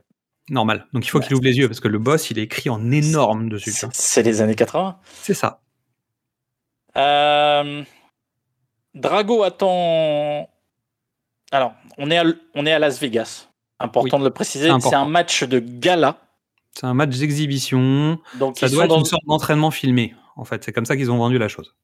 Mais on n'est pas dans les conditions habituelles du combat avec euh, des spectateurs dans les quatre coins. On est euh, dans une espèce d'atrium où le, c'est un vrai spectacle. Pour le coup, c'est à la dramaturgie, euh, la scénographie d'un, d'un spectacle. Tu veux dire Euh, un drama Un drame? Non, mais un vrai spectacle, une, antique, comé- oui, oui. une com- une comédie musicale, puisque le, le ring est sous le- l'estrade, Drago attend, euh, il voit les, cho- les le, le- alors son plafond pour lui s'ouvrir, le, le ring monte, James Brown arrive, c'est le Il y a des spectacle, danseuses, il y a de la lumière de partout. Et Dolph Lundgren dit quand vous regardez ce plan où Drago regarde en l'air et euh, est ébahi par ce qui se passe autour de lui, en fait, c'est pas Drago. C'est Dolph Lundgren qui a, je sais plus, Ça se- 23 ou 27 ans, sais, qui, qui, qui, waouh, mais je, je- en fait, j'y suis. Ça se voit. Euh, dans la version originale, il est, il est quand même un peu stoïque. Et j'ai trouvé que dans la nouvelle version, on s'attardait plus sur lui, sur sa découverte, sur euh, les moments. C'est pas énorme, hein, on n'est pas dans les. Dans... Ça dépasse pas la minute. Mais il s'ouvre plus. À nouveau, il y a plus de plans serrés sur lui. Et en Ouais. fait, tu joues plus avec son regard, avec ses yeux qui vont à gauche à droite, qui, qui profitent entre guillemets du spectacle. Profiter Alors. dans le sens euh, subir en fait aussi le spectacle. hein. Et quel spectacle? Euh, James Brown euh, qui fait un retour du feu de Dieu, qui aura été numéro 1 au box au box office euh, au top 50 euh, pendant des semaines euh, avec ce Living in America Une dernière fois. une dernière fois deux montages totalement différents. Dont un où il chante pas. En fait, dans notre version, dans la nouvelle, il y a des moments où on l'entend, on l'entend chanter, mais il chante pas en fait. Du tout. Mais- Il a même pas le micro à la main tellement, euh, Alors, tellement ils, fait- ils ont raccordé ça comme des sagouins. Voilà, en fait, la- le spectacle est beaucoup plus long dans la version originale et il est vraiment bien cadré, euh, bien. Il est, le montage est fait pour la chanson. Mais c'est pas la chanson du single. Ouais, ça y est, l'expert euh, se réveille. Voilà, non mais c'est une, version pour le film qui a été travaillée et quand l'album est sorti, le single est sorti, c'était pas la même chose. Donc, tu te retrouves à re- remonter le film, mais tout le monde connaît le single. C'est pour ça qu'il y a ta dif- différence de montage dans la nouvelle version. C'est parce qu'en fait, la musique qu'il y a dedans, c'est le single. D'accord. Donc c'est plus, c'est plus le même mix. C'est plus le même mix, c'est plus les. Il y a, il y a des parties euh, instrumentales euh, dans l'original qui étaient plus longues, etc., qu'il a ramassé parce que maintenant tout le monde connaît la chanson, quoi, à la version du film. Je vois. Bon, résultat. Le combat est relativement le même. Oui. Relativement. Je pense qu'il y a un peu plus d'échange de regards à nouveau. On va faire des cuts sur le visage de Stallone un peu plus, je pense. En gros, on va garder ce concept de, de, de mécanisme là. Il y a quelque chose. Je veux, avant d'attaquer le combat, il y a quelque chose dont on doit parler euh, et qui est, pour moi, tu peux éliminer 90% du dialogue de Apollo Creed, mais comme tu veux me mettre en avant, tu me mets en avant. Il arrive déguisé en Oncle Sam, qui est le personnage euh, de la conscription américaine pendant la Deuxième Guerre mondiale. Dans le premier, il était euh, déguisé en George Washington. Donc, le fait qu'Apollo se déguise en personnage historique américain, c'est hyper important. Ça, ça crédibilise tout, ça explique tout. Sa vision politique, euh, son engagement politique. Stallone, c'est l'étalon italien. C'est c'est lui, il est lui, euh, fils d'immigré, quoi. Oui. Apollo, ça veut être. Apollo veut être l'Amérique. C'est hyper important. Non, c'est Tom Sawyer, l'Amérique. Euh, oui, tout à fait. Mais on reparlera peut-être du contexte historique du- de l'écriture du film après. Ça te va? Ah oui, allez. qu'il y a- il y a sans doute une justification euh, bah, contextuelle de l'époque, quoi. Euh, mais tout à fait, tout à fait. Donc c'est c'est important et Drago se retrouve en fait dans un traquenard, un peu. Non, Drago, il est, il est dans un show et, et il comprend pas. Et le show est fait exprès, c'est-à-dire que Apollo a tout fait pour montrer que l'Amérique c'est super et il est très content d'aller mettre une, une douille à, Russes. Ça va pas tout à fait se passer comme ça. Et dès, dès les saluts, ça va pas se passer comme ça. Euh, on fait, on passe vite? On va passer vite. Donc, fondamentalement, il y a un changement majeur. Alors, Enfin, il y a le deux- non, j'ai envie de dire deux changements. Vas-y. Le premier round, Apollo réalise euh, dans quoi il s'est lancé, parce que l'autre ne bouge pas, a une puissance de frappe. Le mix, alors je vais être honnête, hein, je me souviens pas bien du mix euh, de 1985, mais le mix de 2022, oh purée Ah oui, il est violent. Il prend, prend très cher. Et il y a vraiment les trois minutes, on les subit en fait. Parce que Apollo, il se fait maltraiter, mais méchamment. C'est-à-dire que quand ça sonne, t'es soulagé. Tu vois, t'as as un vrai soulagement, même si tu sais comment ça va terminer. Bah, je veux dire, il y a aucune surprise. Hein. Et pourtant, t'es soulagé quand la clash sonne en disant il va pouvoir respirer parce qu'il se fait mais malmener. euh, il- En fait, Drago met quasiment 1 minute 30 à 2 minutes à le toucher. Mais dès la première, c'est fini en fait. C'est-à-dire qu'après, il ne le lâche plus. quoi. Et c'est un punching ball. Euh, Mais je pense qu'il y a une organisation différente peut-être hein, dans les plans, Alors- dans, dans les coups, etc. hein. Euh, Il y a une différence de montage en fait. Euh, dans la version originale, euh, Brigitte euh, Nielsen débarque, euh, parle avec la femme d'Apollo. Il y a, une relation qui se passe. euh, il, y a des, regards qui s'échangent entre la femme d'Apollo et Adrienne, etc. Le truc est un peu, plus à l'extérieur. Rocky, Polly et Duke sont à l'extérieur pendant le spectacle. L'univers du spectacle est plus partagé, on voit un peu plus les coulisses. Dans la nouvelle version, c'est beaucoup plus ramassé. Et tout de suite, on est sur les deux femmes, euh, la femme d'Apollo et Adrienne, qui sont tout de suite inquiètes. Et dès que les premiers coups tombent, tout le monde panique. Vraiment, la Stallone a resserré le montage et euh, il y a aucun il y a plus, doute. il y a plus d'échanges de regards entre lui, Adrienne, la femme d'Apollo, Apollo et sa femme. Il y avait Ouais, des ouais. choses qui étaient déjà là, mais en fait, il a remonté ça un peu différemment et euh, ça Il a donne beaucoup plus de, de- de drama en fait. Exactement. Euh, premier round catastrophique. Tout le monde du côté d'Apollo dit non mais ça, attends, il, est, il est con, il n'a pas compris, euh, c'est un spectacle, tu n'y arrives pas. Et Apollo dit il est hors de question que vous arrêtiez, Il dit faut pas. Faut pas, j'y vais, pas. j'y Quoi vais quoi jusqu'au qu'il arrive. Quoi qu'il arrive. Qui est donc un des mantras du film. Voilà. C'est reparti. Deuxième round. Encore plus brutal. Prend, Apollo prend un peu le lead au démarrage. Bah, en tout cas, essaye de revenir jusqu'à ce qu'il se fasse à nouveau enchaîner, mais il va se faire malmener sauvagement. Et là, c'est le moment le plus important de l'émission. Parce que c'est le point de montage le plus important de tout le film. La serviette. La serviette. Dans le film original, tout le monde dit faut arrêter, faut arrêter. Duke hurle à Rocky de jeter les Lance la serviette, ouais. lance la serviette. Sta- Rocky a l'éponge, mais vraiment l'éponge, le drap blanc euh, dans, les- dans la main. Il hésite, il regarde son ami et il le fait pas. Et il jette pas l'éponge, quoi qu'il en coûte. Parce que, euh, parce que à ce moment-là, il y a un échange de regards avec Apollo et Apollo lui fait comprendre du regard, fait rien.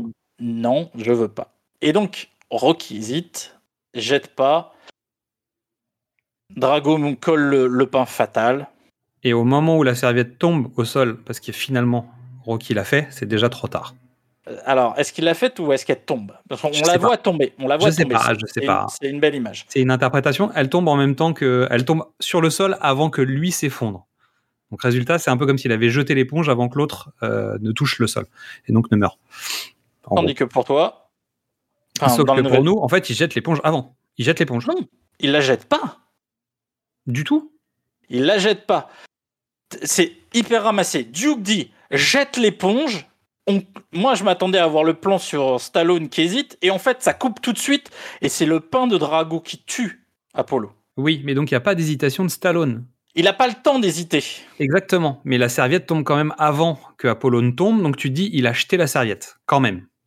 Et il n'y a pas Oh. eu l'hésitation. Après, je sais que c'est vecteur d'interprétation. Mon interprétation, est-il que c'est, pour moi, il l'a lancé quand même, mais trop tard. mais on le voit pas. On le voit pas qu'il a hésité. On voit pas qu'il a attendu. Toute cette partie, toute cette dramaturgie de, de, de Rocky n'existe pas dans la nouvelle version. Juste, il y a tout d'un coup Duke qui dit faut jeter l'éponge et bim, le coup tombe et Apollo est meurt. Donc, toute la. Tu dédouanes, tu dédouanes. Toute la alors, je dédouane pas. Non, mais tu, dédouanes- tu retires un peu de gravité sur les épaules de Stallone, quand même, de, de Rocky. Bah, alors, pour moi, le moteur de Rocky dans la version de 85, c'est la culpabilité. Il a, il a, il a tenu parole, mais il l'a pas acheté, et c'est parce qu'il l'a pas acheté qu'il est mort. Et pour moi, c'est ça qui le, c'est ça qui le pousse, qui le motive. Dans cette nouvelle version-là, C'est juste la vengeance. tu le vois pas. Alors, est-ce que Ah, c'est la, ven- vengeance C'est la vengeance. C'est la vengeance. Il y va. Il y va parce qu'il doit. Il doit. euh, il doit. Il doit. C'est pas une vengeance. Non, mais il le doit. C'est-à-dire qu'il a, il a, il a envie d'aller euh, tabasser Drago, en fait. Il sait. Oui. il a- il alors, on va continuer, mais on y revient. On y revient. Ok. Donc, on arrive alors, évidemment, scène de fin, etc. Euh, dans la nouvelle version, Drago a une phrase avant la fameuse phrase de If he dies, he dies, euh, qui était la version originale, où toi t'avais que ça. Là, il y a une autre phrase avant ça, qui désamorce un peu.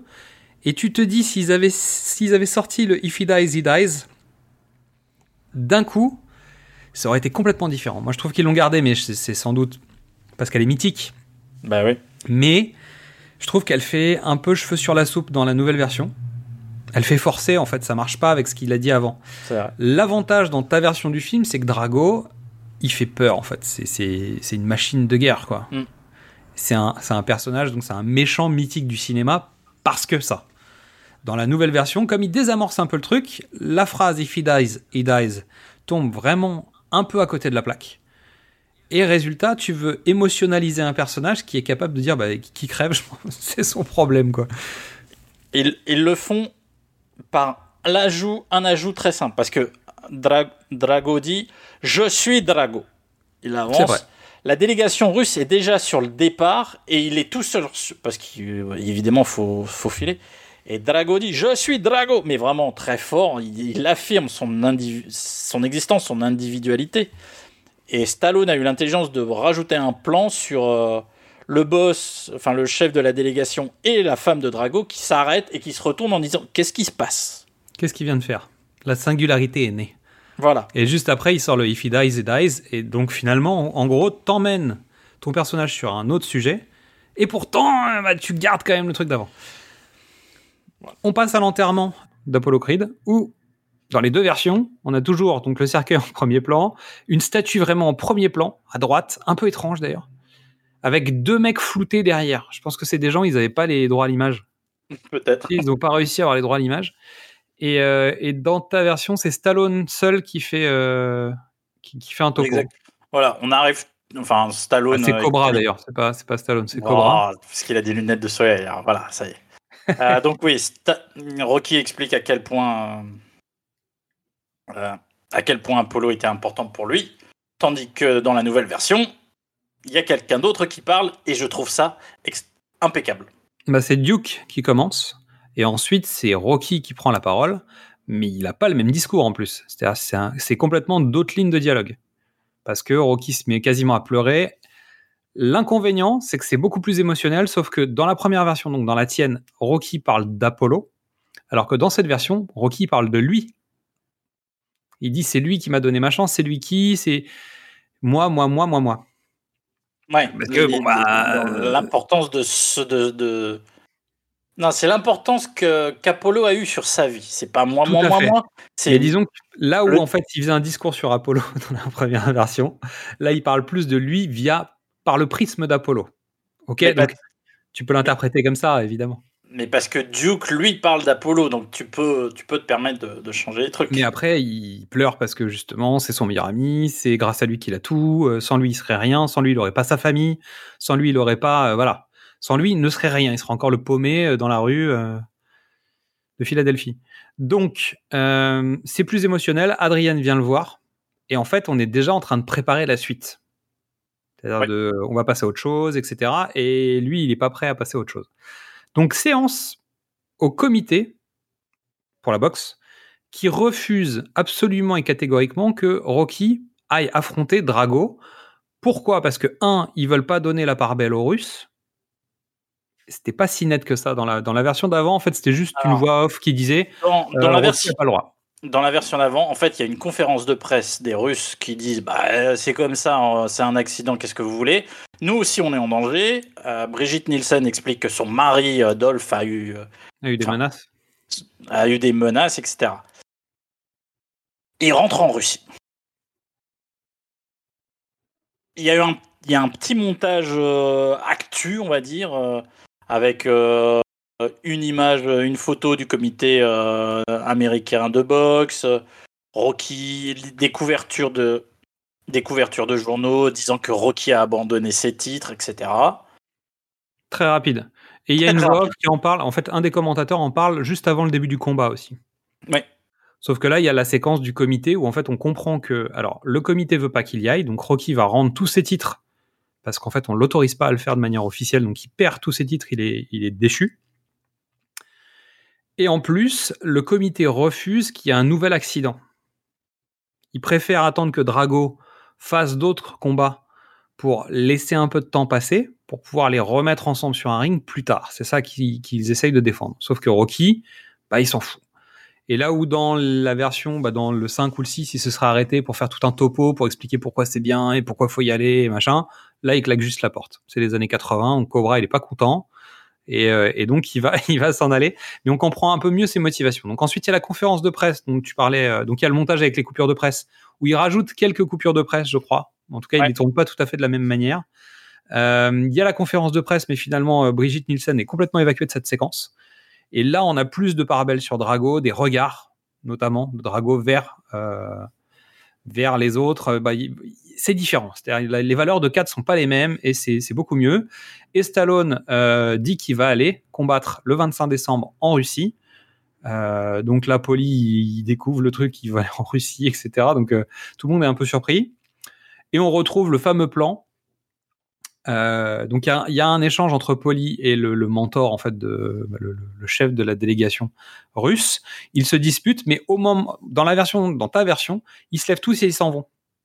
Sauf que là, Drago met plus de temps à se lever, plus de temps à partir, et il y a des échanges de regards avec euh, Stallone avant de partir. Et donc tu sens que c'est plus la Russie contre l'Amérique, c'est plus un boxeur contre un boxeur. C'est-à-dire, on a quelque chose à faire ensemble. Et déjà, il y avait une préparation de ce truc qui était de dire, oui, je veux bien combattre Apollo Creed, mais c'est pas ça qui m'intéresse. Moi, je veux combattre le vrai champion. Parce qu'en fait, Drago veut devenir le champion. Exactement. Il veut prouver que c'est le meilleur. Donc, Adrienne Euh, rentre chez elle dans les deux versions? Alors, Elle se fait attaquer par les journalistes dans les deux versions. Elle n'est pas au courant vraiment de ce qu'a annoncé son mari dans les deux Dans versions. versions. C'est le même, bah, c'est les mêmes plans. oui, oui, c'est le même plan. Euh, même séquence. Ensuite, discussion euh, à cœur ouvert entre un homme et sa femme, Dans l'escalier, ou une femme et son mari. avec Euh, une, dans belle tentative de, une belle tentative de lumière. Là, le plan était complètement remonté. C'est-à-dire, les, les séquences ont été remontées justement pour mettre en avant un peu plus le visage de Stallone, mettre en avant un peu plus Adrian. Et notamment, il y a un vrai truc. C'est-à-dire que Adrian lui dit tu, tu ne vas pas gagner, tu vas pas, tu vas pas, tu vas pas y arriver. Elle le dit dans les deux. Dans les deux, sauf que la réponse de Stallone n'est pas la même dans la nouvelle version. Exactement. Dans la nouvelle version, il commence sa réponse en disant C'est vrai qu'Adrien a toujours raison, mais ça va rien changer, je vais quand même essayer. Alors, Adrienne, Adrienne qui dit toujours la vérité. C'est ça. Et donc, résultat, en fait, il accepte le fait de potentiellement aller à la mort. Plus ou moins. C'est-à-dire que c'est, euh, il y a une acceptation quand même de- du truc en disant je suis pas soutenu par la femme qui est ma motivation globale, parce qu'on l'a déjà dit dans les autres films. Si elle est pas d'accord, normalement il y va pas. Bah là, dans celui-là, il, il trahit la cause et il y va quand même. Alors, est-ce qu'il y va de la même façon? Pas sûr, mais en tout cas, il va y aller quand même. Et là, on enquille avec No Easy Way Out. Alors, montage, montage dans la voiture. Non, alors, le, là, le film arrive euh, dans une phase où on pourrait carrément arrêter du précédemment et faire du ciné au top. Sauf qu'il n'y a, y a aucun titre qui a, cartonné tant- à ce point-là. Bah, James Brown, quoi, mais. euh, Oui, mais c'est passé. Voilà. Donc, euh, Rocky part euh, pour se vider la tête sur No Easy Way Out de Robert Tepper. On est ressorti du film avec Xad et j'ai eu une épiphanie. Oh merde. Il faut savoir que Rocky donc sort euh, fin 85 et début 85. Il y a eu le dernier épisode de la première saison d'une série américaine qui s'appelle Miami Vice, deux flics à Miami, où euh, les deux protagonistes principaux euh, doivent affronter le grand méchant en disant bon allez on va y aller, on va peut-être mourir Et là, il y a une séquence clip de 5 minutes. mi- Mythique. De, de route euh, de Miami, une, euh, une Lambo, une Lamborghini, je crois, noire, et Phil Collins in the air tonight. Je suis, je suis prêt à mettre euh, un euro parce que j'ai pas d'argent pour dire que la scène de Miami Vice a servi de canevas au montage de, Rocky. Donc on, rentrait et on s'est dit, ouais, c'était c'était un retake. C'est-à-dire ils ont refait des plans juste dans la voiture pour pouvoir y greffer cette musique pour donner cette espèce d'esprit euh, mélancolico euh, donc euh, qui a été piqué donc à, à une saison de Miami Vice qui est devenue mythique quand même. Exactement. Bah, en tout cas, cette séquence et l'utilisation de la musique de Phil Collins c'est mythique dans, dans, dans la série Miami Vice. C'est pas le seul morceau, mais euh, il a quand même bien marqué les esprits. Et Donc, écoute, moi, alors, Robert Tappert, quand je cours dans, avec ma playlist Rocky, c'est un truc qui remet un peu d'allant. Le morceau est plus rythmé que le Phil Collins, il a plus d'énergie, il a plus de patates, et je pense que ça redynamise, parce que là, t'es passé euh, du l'enterrement, de la conférence de presse, qui était pas si dramatique que ça, tu vois. on- Ils Mais sont un peu engueulés, peux mais pas avoir l'œil du tigre. C'est-à-dire qu'il faut, il plus, faut voilà. qu'on réveille le tigre. Et puis euh, la scène avec Adrienne qui est triste. Donc là, il faut remettre du punch. Comment tu fais? Bah, on met une chanson euh, qui emprunte euh, les lignes de base de Bon Jovi, une bonne batterie synthétique. allez, c'est parti. Et puis il y a de la colère. Et il y a de la colère. Il y a de la colère. Et c'est un tunnel. Et ça finit dans un tunnel. À la fin du tunnel dans la chanson. Donc, résultat, en plus, il y a une espèce de symbolique donc de tunnel, euh, voiture à fond la caisse, etc. Euh, Rocky prépare sa valise dans ta version? Euh, Rocky parle à son fils. D'abord, il prépare sa valise. Ensuite, il parle à son fils. Alors, une non, non. vilaine valise. Quand tu vois, quand tu vois comment il s'habille et comment. Ouais. Il alors, il y a- alors, ah, il y a à nouveau le robot. Il y a des scènes avec du robot, donc ça coupe un peu. Euh, il se prépare à partir. Il dit au il revoir à son fils. Là, on a la même, mais elle a été tranchée, la scène, euh, dans la nouvelle version. Il y a une différence dans la nouvelle version, c'est que dans l'ancienne, Il parlait Euh, pas à Adrienne, il il partait. parlait pas à Adrienne, il la regardait, elle la... il se regardait à travers la fenêtre, mais il s'était pas parlé. Tandis que dans la nouvelle, Ils se parlent, ils se font un câlin. Elle lui en veut, elle veut pas qu'il y aille, il va y aller quand même parce qu'il doit y aller. Quoi qu'il arrive. Ben Parce que le mantra tombe. Euh, Ils sont fâchés sans être fâchés. Alors que dans la version d'origine, ils sont fâchés. ils sont fâchés. Alors que dans la nouvelle version, elle lui en veut, elle n'est pas d'accord, donc il n'a pas le go, mais elle le laisse partir quand même euh, à regret. Voilà, donc c'est- c'est pas la même tension. Mais il n'a pas d'accord quand même, c'est-à-dire qu'on sait tous les deux, puisqu'on a décortiqué le truc, elle a toujours pas dit oui. Donc, pour l'instant, il va pas gagner. Donc, qu'est-ce que. En route. Quand tu as froid, comment tu peux résister à, la glace, à la neige, au Il faut, le, il faut le chaud, il faut le chaud, la chaleur, le feu. Il faut un cœur, un cœur qui brûle, a burning heart. Exactement.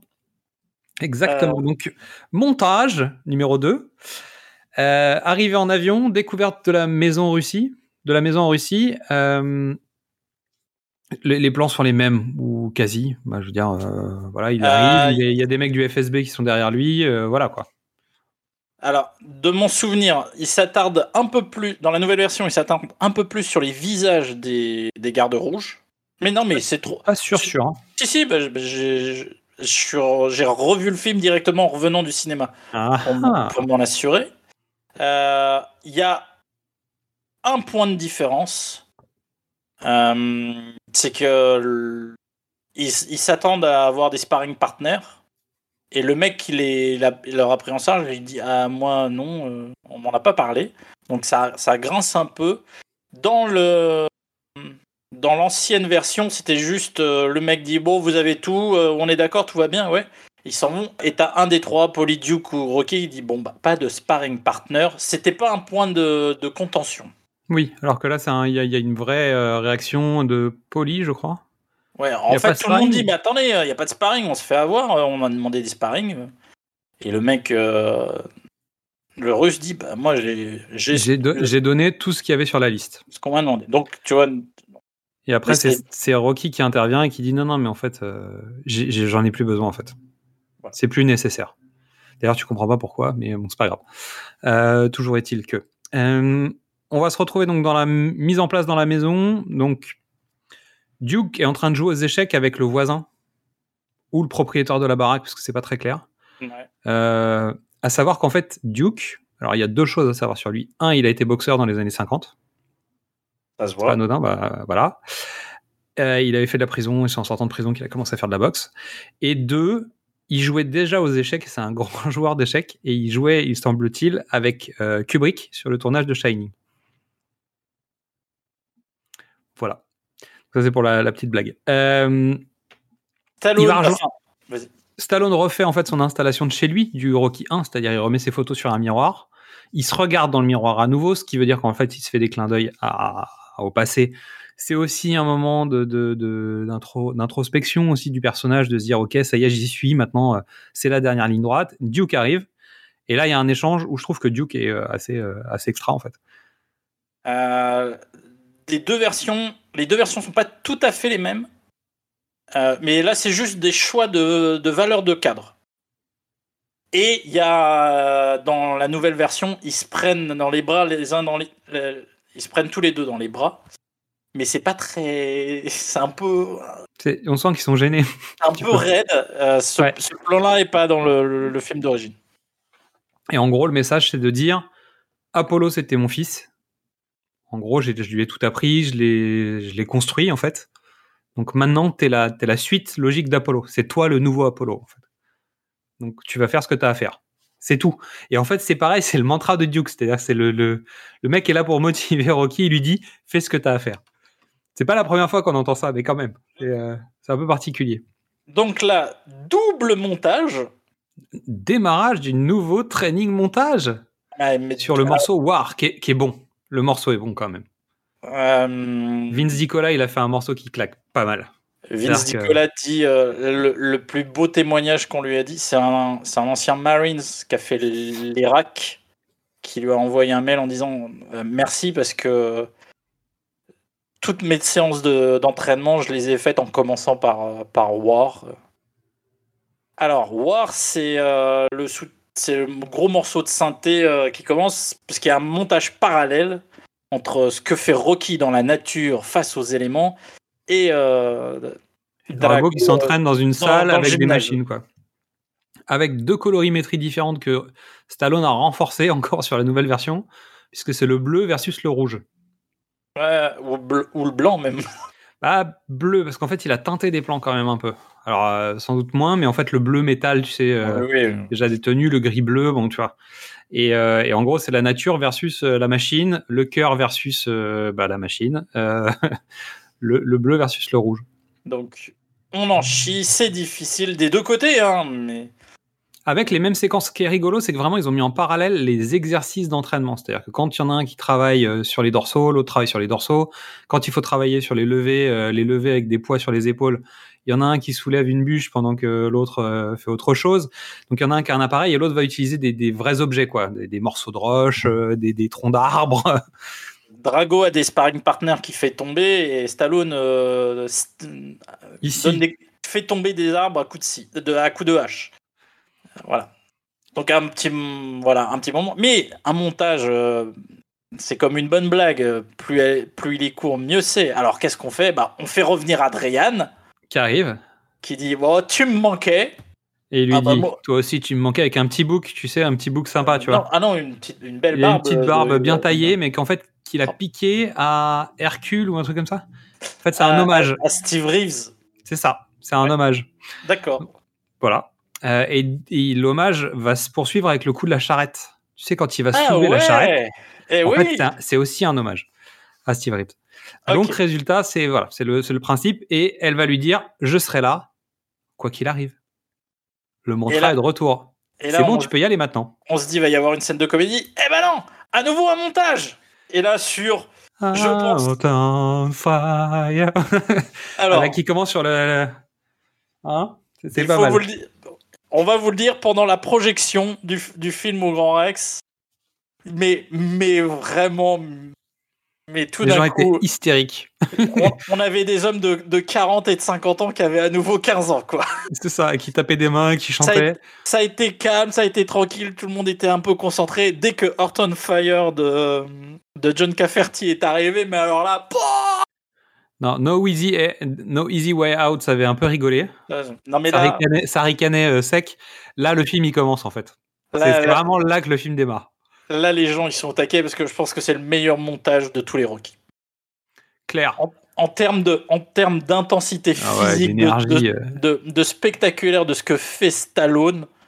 Je veux dire, il fait des souplesses où il relève tout son corps juste en ayant ses, Juste sur ses les épaules, ses sur la table. bah, je veux ce plan-là, ce Ah oui, plan-là, quand j'étais petit, mais il m'a marqué. Mais c'était incroyable. Et aujourd'hui, euh, sachant que j'y arrive toujours pas, je suis encore plus impressionné. Ça vaut, ça vaut la séquence d'entraînement dans Kickboxer où euh, Jean-Claude apprend le, le grand écart, quoi, tu vois, Ah, mais en tirant sur les cordes. Mais c'est Non, même mais il y a des, séquences comme ça, il y a, il y a le bo- il y a la charrette. euh, C'est vraiment, c'est vraiment, ça y est, c'est euh, Adrien a dit d'accord, quoi. Non, mais c'est. Je pense que de. t- Alors, les montages sont tous mythiques, mais celui-là, il est, il est particulièrement kitschissime, quoi. C'est le plus kitschissime. C'est ça. Alors, pour la petite information chiffrée, euh, donc le film fait 91 minutes, on l'a dit. À la base, dans les 91 minutes, il y a à peu près 30% du film, donc 30 minutes de montage musical. Ça, ça n'a pas bougé dans la nouvelle version et Stallone a remplacé 30 minutes par 30 minutes. Ce qui veut dire qu'il a quand même changé la moitié du film, qui n'est pas que du montage Voilà. musical. Même s'il a changé quelques plans dans le montage musical, mais dans l'ensemble, il n'y a pas trop touché. Donc, ce qui veut dire qu'il a quand même changé ça. Euh, L'histoire dit que je crois que le montage d'origine faisait 150 minutes au départ. Sauf que la production a dit hors de question. Ah, Tu ne fais pas ça. D'où le fait qu'il ait 30 minutes de plus, en fait. Parce qu'il y a des scènes entières qu'on n'a pas oui. vues dans le montage d'origine. Et donc, il y avait 30 minutes de plus. euh, il y avait, il y avait euh, non, pardon. Il y avait 150 minutes de montage d'origine qui a été tranché par la prod en disant non, hors de question, dégage tout. Et je pense aussi que c'est pour ça qu'il y a plus de musique. Parce que pour condenser, bah, au lieu de faire des séquences où tu vas expliquer des choses, voir des choses et entendre des dialogues, bah, tu les mets dans un montage avec, euh, avec la bande originale. Puis fin, fin de l'histoire. En fait, tu vends des disques. C'est Je suis MTV. Je suis d'accord, mais en même temps, si on fait l'assemblage des, des- du film original plus des nouvelles scènes, on doit pas être très loin. Et il y a beaucoup de redites finalement. Bah, c'est ce que tu disais au départ. C'est une coquille vide. C'est-à-dire que c'est un film qui n'est valable que pour le combat Rocky, hop, Rocky euh, Drago. Ça sert à rien d'autre que ça. Ça ne raconte rien. C'est pas vraiment en liaison. Alors, on en parlera peut-être après. C'est pas complètement en liaison avec la vie de Stallone à l'époque. Euh, Non, c'est. On en reparle après. on en reparle après. Allez, c'est le grand soir. Donc on arrive. euh, donc on est à Vancouver, Russie. Voilà. Dans une salle de 2000 personnes à peu près. Quand tu sais que sur Rocky 3, ils avaient, euh, je sais plus, 20 000 personnes dans la salle ou un truc dans le genre. Ou sur Rocky 6. Non, sur Rocky 6, ils ont 20 000 personnes dans la salle. C'est ce qu'il explique dans son docu. Alors, Euh, dans, dans mon souvenir, tout le bureau politique, euh, y compris un sosie à une tache de vin près de Gorbatchev, euh, vient voir le, le match. Et ils sont assez présents.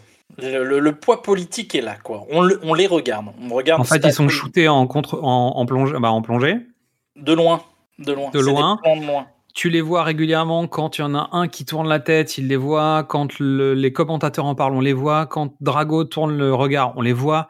En tout cas, on sent qu'ils sont. Il y a du poids. Il y a beaucoup de gens en uniforme aussi dans le public. Il y a, beaucoup Il y a des de drapeaux. Il y a des drapeaux partout. Il y a la découverte du, du- d'espèce de mur. Bah, en fait, il y a la réponse russe à, à James Brown. Ouais, voilà. Avec euh, l'image de propagande de Drago sur une affiche fond rouge avec le juste euh, voilà Là- le- c'est le drapeau quoi. Là, ça m'a surpris, parce qu'en fait, pour un pays collectiviste, mettre en avant son héros, qui a une euh, léninienne, hein, y a- ou, stalinienne, ou tu vois, il est, on est vraiment sur les affiches de propagande tu vois Ah, mais, euh, russes c'est- de l'époque. Donc le match va commencer Euh, on va pas on va pas tout refaire non plus donc coulisses Non, mais- préparation sous surveillance prière Rocky entend la voix de Apollo et ça il n'y a pas ça dans ta version Non. Voilà, voilà. Ça, c'est une des erreurs, à mon sens, du montage de la nouvelle version. Il y, en a une autre qui va arriver, mais Elle est pire. L'autre est pire. Non, elle est pas pire, elle est, Ah, elle, si, elle est pire. elle est- elle a pas sa place. Pas, pas sa place. pas une La erreur. voix d'Apollo, à la limite, tu sais que c'est arrivé. Dans les prochains, il y aura ça aussi. Puisque dans Rocky 5 notamment, il entend la voix de Mickey. Bah, il voit Mickey. il, y a des- il voit Mickey, il y a la voix de Mickey, etc. Donc dans le 5, il y a des choses comme ça, mais ça s'explique. Parce que là, c'est avant le combat contre Drago, donc tu peux pas entendre des voix. Après le combat, vu comment tu t'es fait sonner et qu'il t'a démonté, tu peux entendre des voix. C'est le principe de Rocky 5. Alors, Euh, Vas-y. le, on attaque, le combat, on va être simple. C'est la structure du premier. Exactement. C'est-à-dire, premier round, Rocky se fait démonter. Deuxième round, il ouvre l'arcade de Drago. Alors, il le met pas KO comme il avait mis Apollo KO, mais Il le fait saigner. il le voilà, il, il détruit le mythe. Et, Et, comme lui dit Duke, tu vois, si tu as pu lui ouvrir et qu'il saigne, c'est que c'est un mec, c'est pas une machine, donc tu vas le démonter. Et en fait, ils ont viré la blague dans le nouveau montage. En fait, Polly dit, euh, Rocky dit ouais, je- j'en vois trois, et Polly lui dit bah tape celui qui est au milieu. Et dans la version d'origine, Duke répondait en disant ouais, il a raison, tape dans celui qui est au milieu. tu sais pourquoi? Alors, parce que moi, ma- la meilleure blague, elle est restée.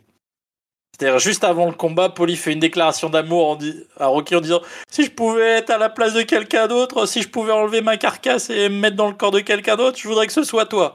Puis quand il voit Drago qui s'habille, il fait Tu te souviens de ce que je t'ai dit? Oublie Oublie, c'est pas ça. Celle-là, c'est la meilleure blague. Ouais, c'est la meilleure blague. Et le, coup du tape, tape au milieu, je trouve que Duke, Tape qui est milieu. pourtant premier, euh, tu sais, dans sa manière de, de, de dire les choses, en fait, c'est un entraîneur de boxe. Ouais. Polly lance sa vanne et Duke la reprend en disant En fait, on est dans une telle situation que Ouais, tape où tu peux, en fait, on s'en fout, démonte-le, quoi. Démonte-le avec le nouveau mantra, le mantra du match No pain. No pain. No pain. T'as pas mal, ok? T'as pas mal. Et exactement comme dans le, le premier combat, le troisième, du troisième au quatorzième round, c'est des ellipses, chacun morfle, Ouais. et petit à petit, Rocky gagne le cœur des gens. Et donc les gens commencent à applaudir Rocky. Ça commence à se tendre un peu du côté du bureau officiel. Donc en fait, le, le- le responsable de la délégation qui était partie aux États-Unis part pour aller remettre un coup de pression sur Drago, comme dans la version. hein. Bah oui. Sauf que Drago va le- l'envoyer bouler. Ah, Il il dit, en fait, pas bouler. Il le, Il, il jette, il le jette en l'air il le prend à la gorge, il le soulève avec le gant. avec le gant, très fort, et il le jette et on fait Je suis là pour moi, je combats pour moi. Et il regarde le bureau officiel et il regarde le bureau officiel en disant pour moi. C'est pour moi. Le dernier round, c'est entre Mais c'est préparé différent. C'est préparé différemment. Ce qui veut dire que comme on a eu les préparations sur la singularité qui était devenue Drago, cette scène a plus de poids que dans la version d'origine. Où en fait, dans la version d'origine, c'est le moment où, il- où la machine se fissure. C'est-à-dire qu'il a des doutes parce qu'il saigne, c'est la première fois qu'on le blesse. Il n'arrive pas à abattre Rocky. Donc en fait, il dit à son entraîneur J'y arrive pas. Euh, le mec, c'est c'est- du fer en fait. Je tape dessus, il se passe rien. Et le mec continue à venir. Et là, en fait, c'est le moment où la singularité prend la parole et dit en fait, je suis pas le collectif, je suis l'individualité. Donc là, c'est la lecture politique, tu vois, de, de Bah, Sylvester. Stallone. Mais surtout Euh, que le public, le, voilà, les Russes maintenant prennent et cause pour Rocky. Tout le monde crie Rocky dans la salle, ce qui ouais, est extraordinaire. ce qui est complètement con, mais c'est pas grave. Mais non, il gagne les cœurs. C'est l'homme, tu vois. C'est pas le Bah, politique. c'est le cœur, c'est le cœur, tu vois, versus euh, voilà. Le- Et le- comme, comme tout le monde peut changer, on peut changer. Le Burning Heart on Fire. euh, je, vais faire un, un mix des deux chansons. Tu. Tu m'étonnes. Dernier Donc. round. Dernier round. Et là, honnêtement, ils donnent tout. Les deux donnent tout. C'est là où le petit, euh, le petit euh, Mystery euh, s'est levé en hurlant, hein, je- pour signaler. Mais tout le monde s'en doutait. Euh, voilà, ça, ça, ça tape dans tous les sens. Et l'enchaînement de coups au moment où en fait Drago perd la main sur le match euh, est juste euh, est juste dingue. Et il y a des plans qui sont larges où en fait on voit vraiment que Stallone il fait deux têtes de moins que lui. C'est impossible ce combat en fait. Bah, je veux dire Ouais, l'autre ouais. est tellement grand. Euh, je rajouterais quand même que dans les montages euh, de séquences entre le troisième et le quatorzième round, il y a un montage qui est différent. Il y a des split screens qu'il n'y avait pas dans le film original. Ouais. Euh, tu vois juste des split screens sur les visages des deux boxeurs. Il y, a- il y a des trucs un peu différents euh, là-dessus. À nouveau, c'est pour l'émotionnalité des personnages. hein. C'est pour vraiment insister plus sur l'homme, bah, les hommes face à face sur le ring, On s'en doutait, Rocky triomphe dans les deux montages. dans les deux montages. Ouais, dans les deux Ça, c'est montages. pas mal. Il se lance dans un discours. euh, Vous avez changé, j'ai dû changer, tout le monde peut changer. On est en 1985. Euh, Sting euh, vient de chanter euh, Russians. tout le monde a eu peur de la guerre froide. Vous, vous- vu les conditions actuelles, vous avez une vague idée de ce qui se passait à l'époque.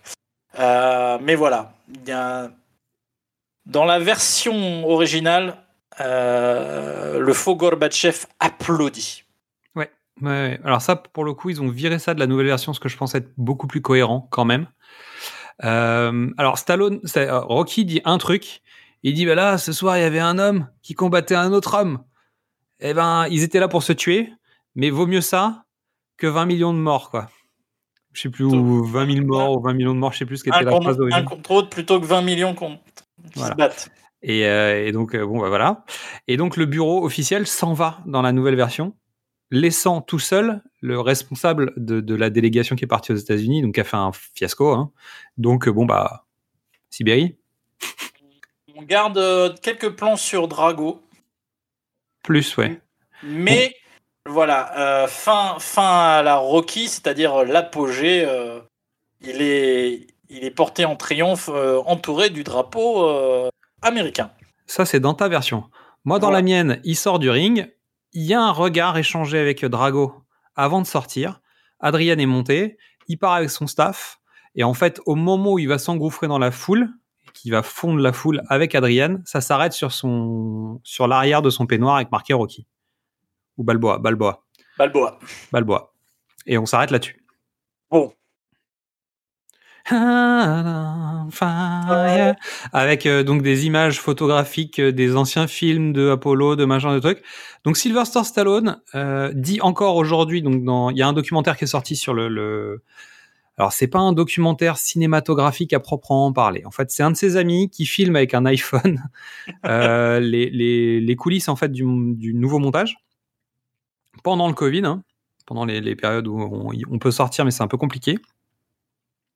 Et c'est plus un ami de Stallone qui le filme pendant ces périodes, qui lui pose des questions, donc il y a des espèces d'interactions, mais finalement, en fait, c'est Stallone qui regarde un peu son travail avec les années, qui, bah, qui parle parfois haute voix, qui, raconte des trucs, qui fait des commentaires sur comment ils ont fait tel plan, ou pourquoi il a oublié de prendre tel rush, pourquoi euh, tel péloche est cramé, et que ça le fait chier. euh, voilà, il y a, un truc comme ça.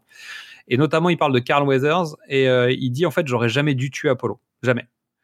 En fait, il, s'est dit, mais trop tard, en fait, j'aurais dû le mettre en fauteuil roulant. Il aurait dû rester le mentor de Rocky et devenir le, le rôle de Mickey, vraiment incarner le rôle de Mickey, mais en fauteuil roulant et pas mort. En même temps, bon, on a, on a évoqué cette théorie. Quand il tue quelqu'un, c'est mieux. Donc, Non, mais c'est voilà. aussi- non, mais c'est pas, c'est pas mieux, c'est qu'il sait pas, c'est qu'il- Stallone ne sait en créer des enjeux que comme ça, en tuant quelqu'un. Après, tu vois, il vaut, euh, il s'était un peu brouillé avec Carl Weather pour euh, Ro- Rocky Balboa, c'est un moyen de, tu vois, de Oui, d'arrondir les angles. d'arrondir, de rendre hommage. euh. Et j'ai vu, euh, j'ai vu aussi Carl Weathers et Dolph Lundgren sur un Q&A, mais je suis incapable de vous dire où. En fait, j'ai vu une vidéo comme ça où en fait, euh, justement, on leur dit ouais, il paraît qu'il y a des petites embrouilles sur le plateau. Donc c'est un Q&A qui est assez récent, hein, parce que bah, c'est avant 2018 parce qu'en fait, Dolph Lundgren parle de Aquaman et Weathers évacue le truc en disant non, mais vous vous rendez compte. Et en fait, Dolph Lundgren a pris sur lui en disant bah, vous vous rendez compte, moi c'était mon premier rôle. C'est la première fois que je venais vraiment faire un truc. Je pense que je me suis un petit peu enflammé bah voilà, c'était un peu le chien fou, donc il dit ouais, j'ai fait un peu le truc euh, un peu trop à cœur. Euh, oui, en gros, il a défoncé euh, Carl Weathers. Alors, Euh, il a- ah, il- est-ce qu'il y a l'anecdote, on l'a déjà évoqué ou pas? Je ne sais plus. de laquelle? De, Stallone qui, qui reçoit un coup. Non, on n'en a pas parlé. On a parlé un peu des dégâts euh, sur Stallone. On n'a pas parlé de tout, mais je pense que limite, faudrait faire tu sais, une carte, tu sais, un docteur Maboul de ce qu'il a perdu en fait euh, pendant les Non, tournages des Rocky. là, sur celui-là- Là, pour le coup, il a demandé à Dolph Lundgren euh, de lui mettre des vrais coups. Pas, pas tout le match. Hein. C'est-à-dire, je crois qu'en fait, le, le deal, c'était pendant 30 secondes, il se mettait des vrais coups sur l'ensemble de, de- du round, plus ou moins travaillé. Et en fait, euh, Lundgren a, a mis un coup à Stallone dans la poitrine très fort. Ils ont fini la journée de tournage. Stallone est rentré chez lui. Et en fait, pendant la nuit, il a eu un problème. Alors, moi, les- je l'ai vu plusieurs interviews. Il dit il m'a cogné et ensuite je me suis réveillé dans un avion volant à basse altitude. Ouais, mais euh, en gros, je l'ai revu dans le documentaire, il en reparle et il dit Il que c'est dans la nuit que c'est arrivé, qu'il a pris un avion depuis donc euh, je sais pas où ils étaient, euh, je sais plus exactement où ils étaient pour aller à, à l'hôpital euh, à Los Angeles et il est resté quatre jours en soins intensifs parce qu'en fait euh, son cœur avait touché la cage thoracique et euh, donc il, y a eu un problème autour du cœur et Non, euh, il a en fait, il avait, un, il avait un, un hématome sur, sur, la, sur la, la plèvre qui entoure le cœur. Il a failli passer quoi. Mais évidemment, Pour une histoire de, pour une histoire de arrête tes conneries, pour faire bien. Euh, ce qu'il racontait aussi, c'est que la chorégraphie de combat leur a pris six mois d'apprentissage. Ça se voit. Ils ont bossé pendant six mois les échanges de coups, etc. Euh, sachant qu'en fait ils ont fait un training euh, parce que Dolph Lundgren en fait est karatéka au départ, si je C'est dis pas de bêtises. Et donc il a fait des cours de boxe, il a appris la boxe aussi. Et en fait Stallone raconte que sur tous les combattants qu'il a rencontrés en dehors des vrais professionnels, le seul, enfin, le- celui qui est le meilleur après lui en boxe, c'est Dolph Lundgren. Donc il est meilleur que Carl Weathers.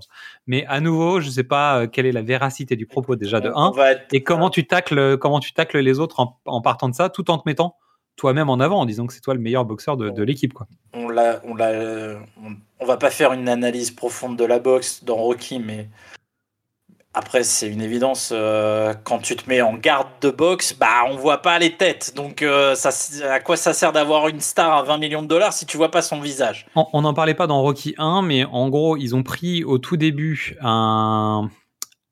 Alors, c'est peut-être pas pour le 1, c'est peut-être pour le 2. Ils avaient un chorégraphe de combat qui était là. Et en fait, euh, il expliquait donc à, à Stallone et à Weathers que en fait, tu pouvais pas enchaîner quatre coups d'affilée euh, en boxe. C'est pas possible en fait. Bah, Le, le même coup quatre fois. Et en fait, Stallone dit bah ouais, mais moi j'ai besoin.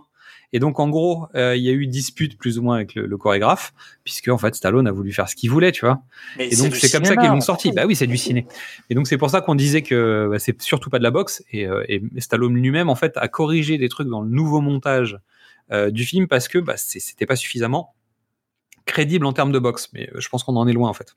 Même si pour ce combat, il utilise moins le tape-moi dessus quoi, un peu moins. Il en Bah, fait un petit peu, il en faisait beaucoup plus avec Mr. T, tu sais, à lui dire vas-y tape, vas-y tape, tu vois. Mais quand même, ain't so bad, ain't so bad. Ok. No Alors, pain. Voilà. je te rends les rênes de l'émission? Oui, tu peux, euh, tu peux, tu peux. Alors, euh, un point important, c'est qu'en 1985, il y a un président aux États-Unis qui s'appelle Ronald Reagan, qui est donc un président ancien acteur, puisqu'on en a déjà parlé, puisqu'il a failli jouer dans Le Lauréat, dont on a déjà parlé hein, dans précédemment sur vos écrans. Euh, non, dans du cinéma au top, puisque en fait, oui. euh, oui, on a parlé dans du cinéma au top sur Le Lauréat. Donc Ronald Reagan maîtrise les codes de la communication et du cinéma. Donc en fait, il va rencontrer les gens influents d'Hollywood et il va s'en mettre un certain nombre dans la poche. On a déjà parlé politique euh, sur Sylvester Stallone, mais Sylvester Stallone, il avait l'oreille du président et surtout le président avait l'oreille de Sylvester Stallone à l'époque. Donc on voit plein d'images et il y a un documentaire qui est sorti aussi euh, qui s'appelle Le coup de poing de l'Amérique ou un truc comme je, ça. je crois que c'est ça. ouais. Je crois que c'est un truc comme ça. On vous mettra les références, euh, comme d'habitude, euh, dans l'affiche sur le- la, la page au chat. Euh, où en fait, on voit Reagan, juste avant des conférences de presse et des choses comme ça, parler de, du film Rocky, euh, dire ouais, c'est fou, euh, l'entraînement, etc. Oh là là. Il est président des États-Unis à ce moment-là. hein. Et c'est un gamin, c'est un gamin qui parle de Rocky, quoi. Il est à Camp David, il parle à son assistante qui visiblement n'est pas, est pas une grande fan. et puis surtout, je pense qu'il lui a déjà raconté plein de fois, quoi. Et puis surtout, il est, enfin, il est impressionné par euh, Adolphe. Quoi. Et donc, il y a quand même une possibilité de se dire que à l'époque, Sylvester Stallone, il allait à la Maison Blanche. En tout cas, il devait, avoir des, relations avec le président. Et que, étonnamment, à ce moment-là, il nous fait Rocky 4 et Rambo 3. Alors.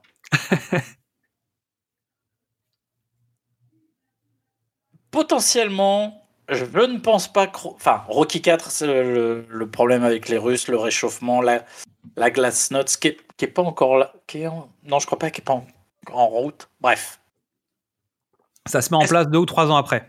Non, mais tu vois, Rocky 4, les Russes, c'est le sujet. Et il y va en ouverture. Est-ce que c'est une commande de Reagan? Euh, J'y crois pas. Par contre, Rambo 3. Rambo Évidemment, 3, évidemment. c'est le, film de propagande américain par, par Non, excellence. mais je pense qu'il y a, y a quand même un, un truc, c'est-à-dire que ils, peuvent avoir discuté d'un certain nombre de choses. Qui, bah, le film il est quand même très politique. Sur Non, tous mais- les Rocky, c'est le seul qui est vraiment politique. Les autres sont sociaux, donc politiques, mais celui-ci, il est politique. Alors, il est politique parce que en même temps, euh, l'administration Reagan a changé des choses dans l'état d'esprit américain. Euh, Reagan a la volonté de sortir de la crise, d'être positif. On est le début, on est dans les années 80, euh, ça va mieux. L'Amérique reprend, le chômage baisse beaucoup. euh, on est dans les années Wall Street, donc l'idée de Philadelphie avec son chômage, avec sa misère, correspond plus avec l'ère du temps des États-Unis. Et donc on se retourne pas, on se tourne vers l'extérieur. C'est-à-dire que l'adversité qu'on avait euh, à affronter tous les jours dans la rue dans les années 70, elle devient autre chose et elle devient les Russes parce que parce que Carter euh, était plus cool euh, avec l'URSS et Reagan lui a décidé que vraiment son objectif de politique internationale c'était d'affronter les Russes et de dire non. Hmm. Donc tu vois la, est-ce que c'est est-ce que c'est une demande de Reagan? J'y crois pas, mais c'est juste que tout d'un coup, tu vois, il y, a un- il y a un changement de paradigme un- imposé par Reagan, hein, initié par Reagan. Mm, Et Stallone écrit euh, sur son époque tout le temps. C'est clair. Ensuite, l'autre sujet, c'est que bah, Stallone, il est quand même euh, au top à l'époque. Ah bah le film été un carton, mais tellement énorme. Donc en gros, il a pas grand chose à raconter de, de fondamental en dehors de ça. C'est-à-dire que c'est un film qui parle pas tant de Rocky que ça en fait. Non. Ah, Bah, il s'est rien passé dans la vie de, de Rocky Stallone. C'est Bah, ça. En plus, il est avec Bibi, euh, donc. euh, Euh, très bien. Donc, quand même, le documentaire dont on parlait blague en disant qu'en fait Rocky 4 est peut-être le prémisse de la fin de la guerre froide. Hein bah, c'est Bah, c'est un début de travail psychologique sur la, la fin de la guerre froide. Mais avec la situation, vu que le film est sorti aux États-Unis l'année dernière, est-ce que l'ami Poutine n'a pas vu le nouveau montage de Rocky 4 Attends. Sur quoi ouvre le documentaire Rappelle-moi, s'il te plaît? Sur quoi ouvre le documentaire Rappelle-moi, s'il te plaît, Mystery? J'ai oublié. Un concert de musique? Ah oui, sur euh, un ciné-concert un ciné-concert de Rocky 4 euh, euh, pour euh, Kim Jong-un. Voilà. Donc, je pense que Vladimir Poutine a pu voir le nouveau montage. Ça l'a énervé. Ça l'a énervé. Et il a pris, il a pris l'Ukraine. Non, non. Non, on blague, mais en fait, comme euh, ce podcast va être enregistré et stocké quelque part, c'est pas marrant déjà aujourd'hui. Soyons clairs, Euh, c'est un clin d'œil euh, sympathique sur, euh, sur sur une sorte d'histoire rétro. C'est pas marrant aujourd'hui, je le dis hein, parce que je veux pas que ça reste comme on a fait des blagues sur le sujet. Et surtout, je sais pas où on va. Donc en fait, c'est c'est peut-être encore moins marrant que ce qu'on pense à rebours. Donc Voilà. ça n'est pas drôle. Voilà. Moi, je préférais Rocky 4 euh, qui, qui désamorçait la guerre froide quand même. Voilà. En même temps, euh, s'il y a autant de plans flous, peut-être que ça énerve. hein, tu vois, je veux dire, Eh, moi, je, eh. je peux comprendre. On n'a pas encore vu Creed 3. On n'a pas encore vu de Creed 3, ouais, c'est clair. Alors, euh, trois scènes marquantes pour toi? Dans la première version ou dans la deuxième? Bon, tu fais ce que tu veux, euh, c'est pas grave. Euh, l'arrivée de l'arrivée d'Apollo sur scène dans cette espèce de bœuf euh, qui fume dans tous les sens. I want you, living in America. Qu'est-ce que tu veux faire de plus spectaculaire? Ok. Euh, le, bah, on en a parlé, euh, sa, sa souplesse norvégienne, là. Ce deuxième entraînement, il est. Et c'est pas compliqué, hein. On a été voir le film un lundi. euh, le mardi matin, je courais. dans- J'allais faire du sport. C'est Ah oui, sur hein. Survivor en plus, donc voilà. Il est motivant celui-là. hein. Il est On n'a pas, parlé- celui-là. on n'a pas parlé de la montée de montagne. Tu sais. Ah bah ouais. Où il a failli, il a failli, où il- où, visiblement, il est à deux doigts de mourir, hein, parce que. Ah, c'est possible, il est vraiment loin. Et surtout, on n'a pas parlé de sa tenue vestimentaire d'entraînement, mais bon, c'est pas grave. Je pense que les, les blagues auront déjà été faites sur le sujet. Et puis Euh, euh, le dernier round, le dernier round. Ok. Donc moi je te rejoins sur l'entraînement russe euh, Living in America, mais en fait je, je remettrai quand même les échanges entre Apollo et Rocky, surtout dans la nouvelle version, que je trouve quand même euh, assez fort. Moi, je, trouve que les échanges entre eux sont pas mal. Et le mantra de, de- de No Pain. Moi, je, je- No pain. Ah mais moi pour moi c'est gigantesque. Voulez- bah, bah, pour vous dire, hein, on est tellement des vieux que toute la semaine, euh, on s'est envoyé des, des gifs et des mèmes euh, no pain. Donc, Ouais, parce qu'en fait, on s'était couché tard lundi. Euh, box office, donc budget 31 millions de dollars, entrée euh, monde 300 millions de dollars, 127 millions sur le territoire américain. Il a fait quasiment 5 millions d'entrées en France quand même. Alors, c'est les années 81, mais quand même. Euh, nomination, il a été sélectionné dans 14 catégories et il a remporté 9 prix. Mais, mais, mais, mais, contrairement à ce qu'on avait déjà dit, euh, il prend en Razzie Award 1986 le pire film pour les deux producteurs, le pire second rôle masculin pour Burt Young. C'est normal, il a toutes les séquences un peu cringe avec le, le- le robot, où il y a une sorte de, de love story avec un robot. Bon, c'est un peu spécial, quoi. Le pire rôle féminin pour Talia Shire et le pire scénario pour Sylvester Stallone. Voilà, bon. c'est mérité. Hein. C'est mérité, ça tire sur l'ambulance en même temps, et puis c'est un film à gros succès, donc les radis, ils aiment bien ce genre d'ambiance. Euh, fait- non, mais Talia, elle a rien à défendre. Ah non, rien. C'est mieux là dans la nouvelle mouture quand même. hein. Ah, Oui. À nouveau, ils ont jugé la, la Alors. version de 85, attention. hein. Ce sera pire avec le 5. Hein. Parce qu'elle aura encore moins à défendre dans le 5. Mais alors, pas du tout, euh, elle aura à défendre le parrain. Parce qu'en fait, elle est pas sur le tournage du, Ouais. elle est pas sur le tournage du 5. Ah, pas trop, quoi. Mais de Ah, toute le façon, le 5, c'est. Tu sais, comme disait Conan, bah, comme disait la voix off dans Conan, qui raconte l'histoire de Conan, mais ça, c'est une autre histoire. tu vois. Alors, si je te dis deux mondes entrent en collision, nations rivales, c'est un affrontement primitif. Évacué des années de frustration, courageusement nous espérons, contre tout espoir il y a tellement en jeu, il semble que notre liberté soit en place. Contre les cordes, la foule comprend-elle Est-ce l'Est contre l'Ouest Ou homme contre homme, une nation peut-elle être autonome au cœur brûlant?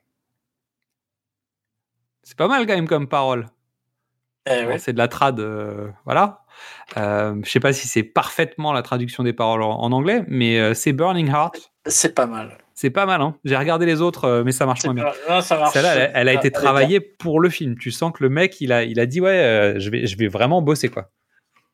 Ah, mais je- je- cette. euh, ah bah, de toute façon, on vient de l'évoquer. hein. Tout le monde dans la salle était hypé de mort. Bah oui. Bah oui, non mais euh, comme quoi euh, MTV, ça fonctionne toujours. Pas pour ceux qui ont connu MTV. C'est la vie. Bon, bah on en a terminé avec cet épisode un peu étrange. Bon, il y aura quelques petits points de montage, mais pour des problèmes techniques euh, indépendants de notre volonté, on n'a pas trop bafouillé. Écoute, j'ai. Bah, et voilà. bah voilà. Mais Je m'arrête euh, là-dessus. Ouais, c'est tout pour moi. C'est tout pour moi. Je m'appelle Mystérie, merci. Voilà, Euh, donc non, non, c'est un épisode où on a, on n'aura pas vraiment de- d'arnaque. C'est-à-dire que euh, on, on aura des petits points de montage, mais vraiment très légers. Donc on, on a tenu, on a tenu la distance. Donc merci à toutes et à tous pour votre écoute. En attendant le prochain épisode sur la saga Rocky et la continuité de ce Rocky Balbo moi, vous pouvez découvrir ou redécouvrir tous nos formats du cinéma au top précédemment sur vos écrans. Qu'est-ce que c'est bon Les films de l'avant et plus récemment les films de l'amant. Vous pouvez nous retrouver sur Facebook, Twitter, Instagram et TikTok, même s'il faut que je m'occupe de, de TikTok. Là. Bref, ça va venir. Et venir discuter avec nous. À la fin de notre voyage au sein de la saga Rocky, nous tirerons au sort une personne dans notre mailing list qui recevra un cadeau. Il suffit pour cela d'être inscrit à notre newsletter sur notre page Ocha. Le pitch était presque parfait. Vous retrouverez le lien sur nos différents réseaux sociaux. Et on vous dit à très bientôt, très très bientôt même, ici ou ailleurs.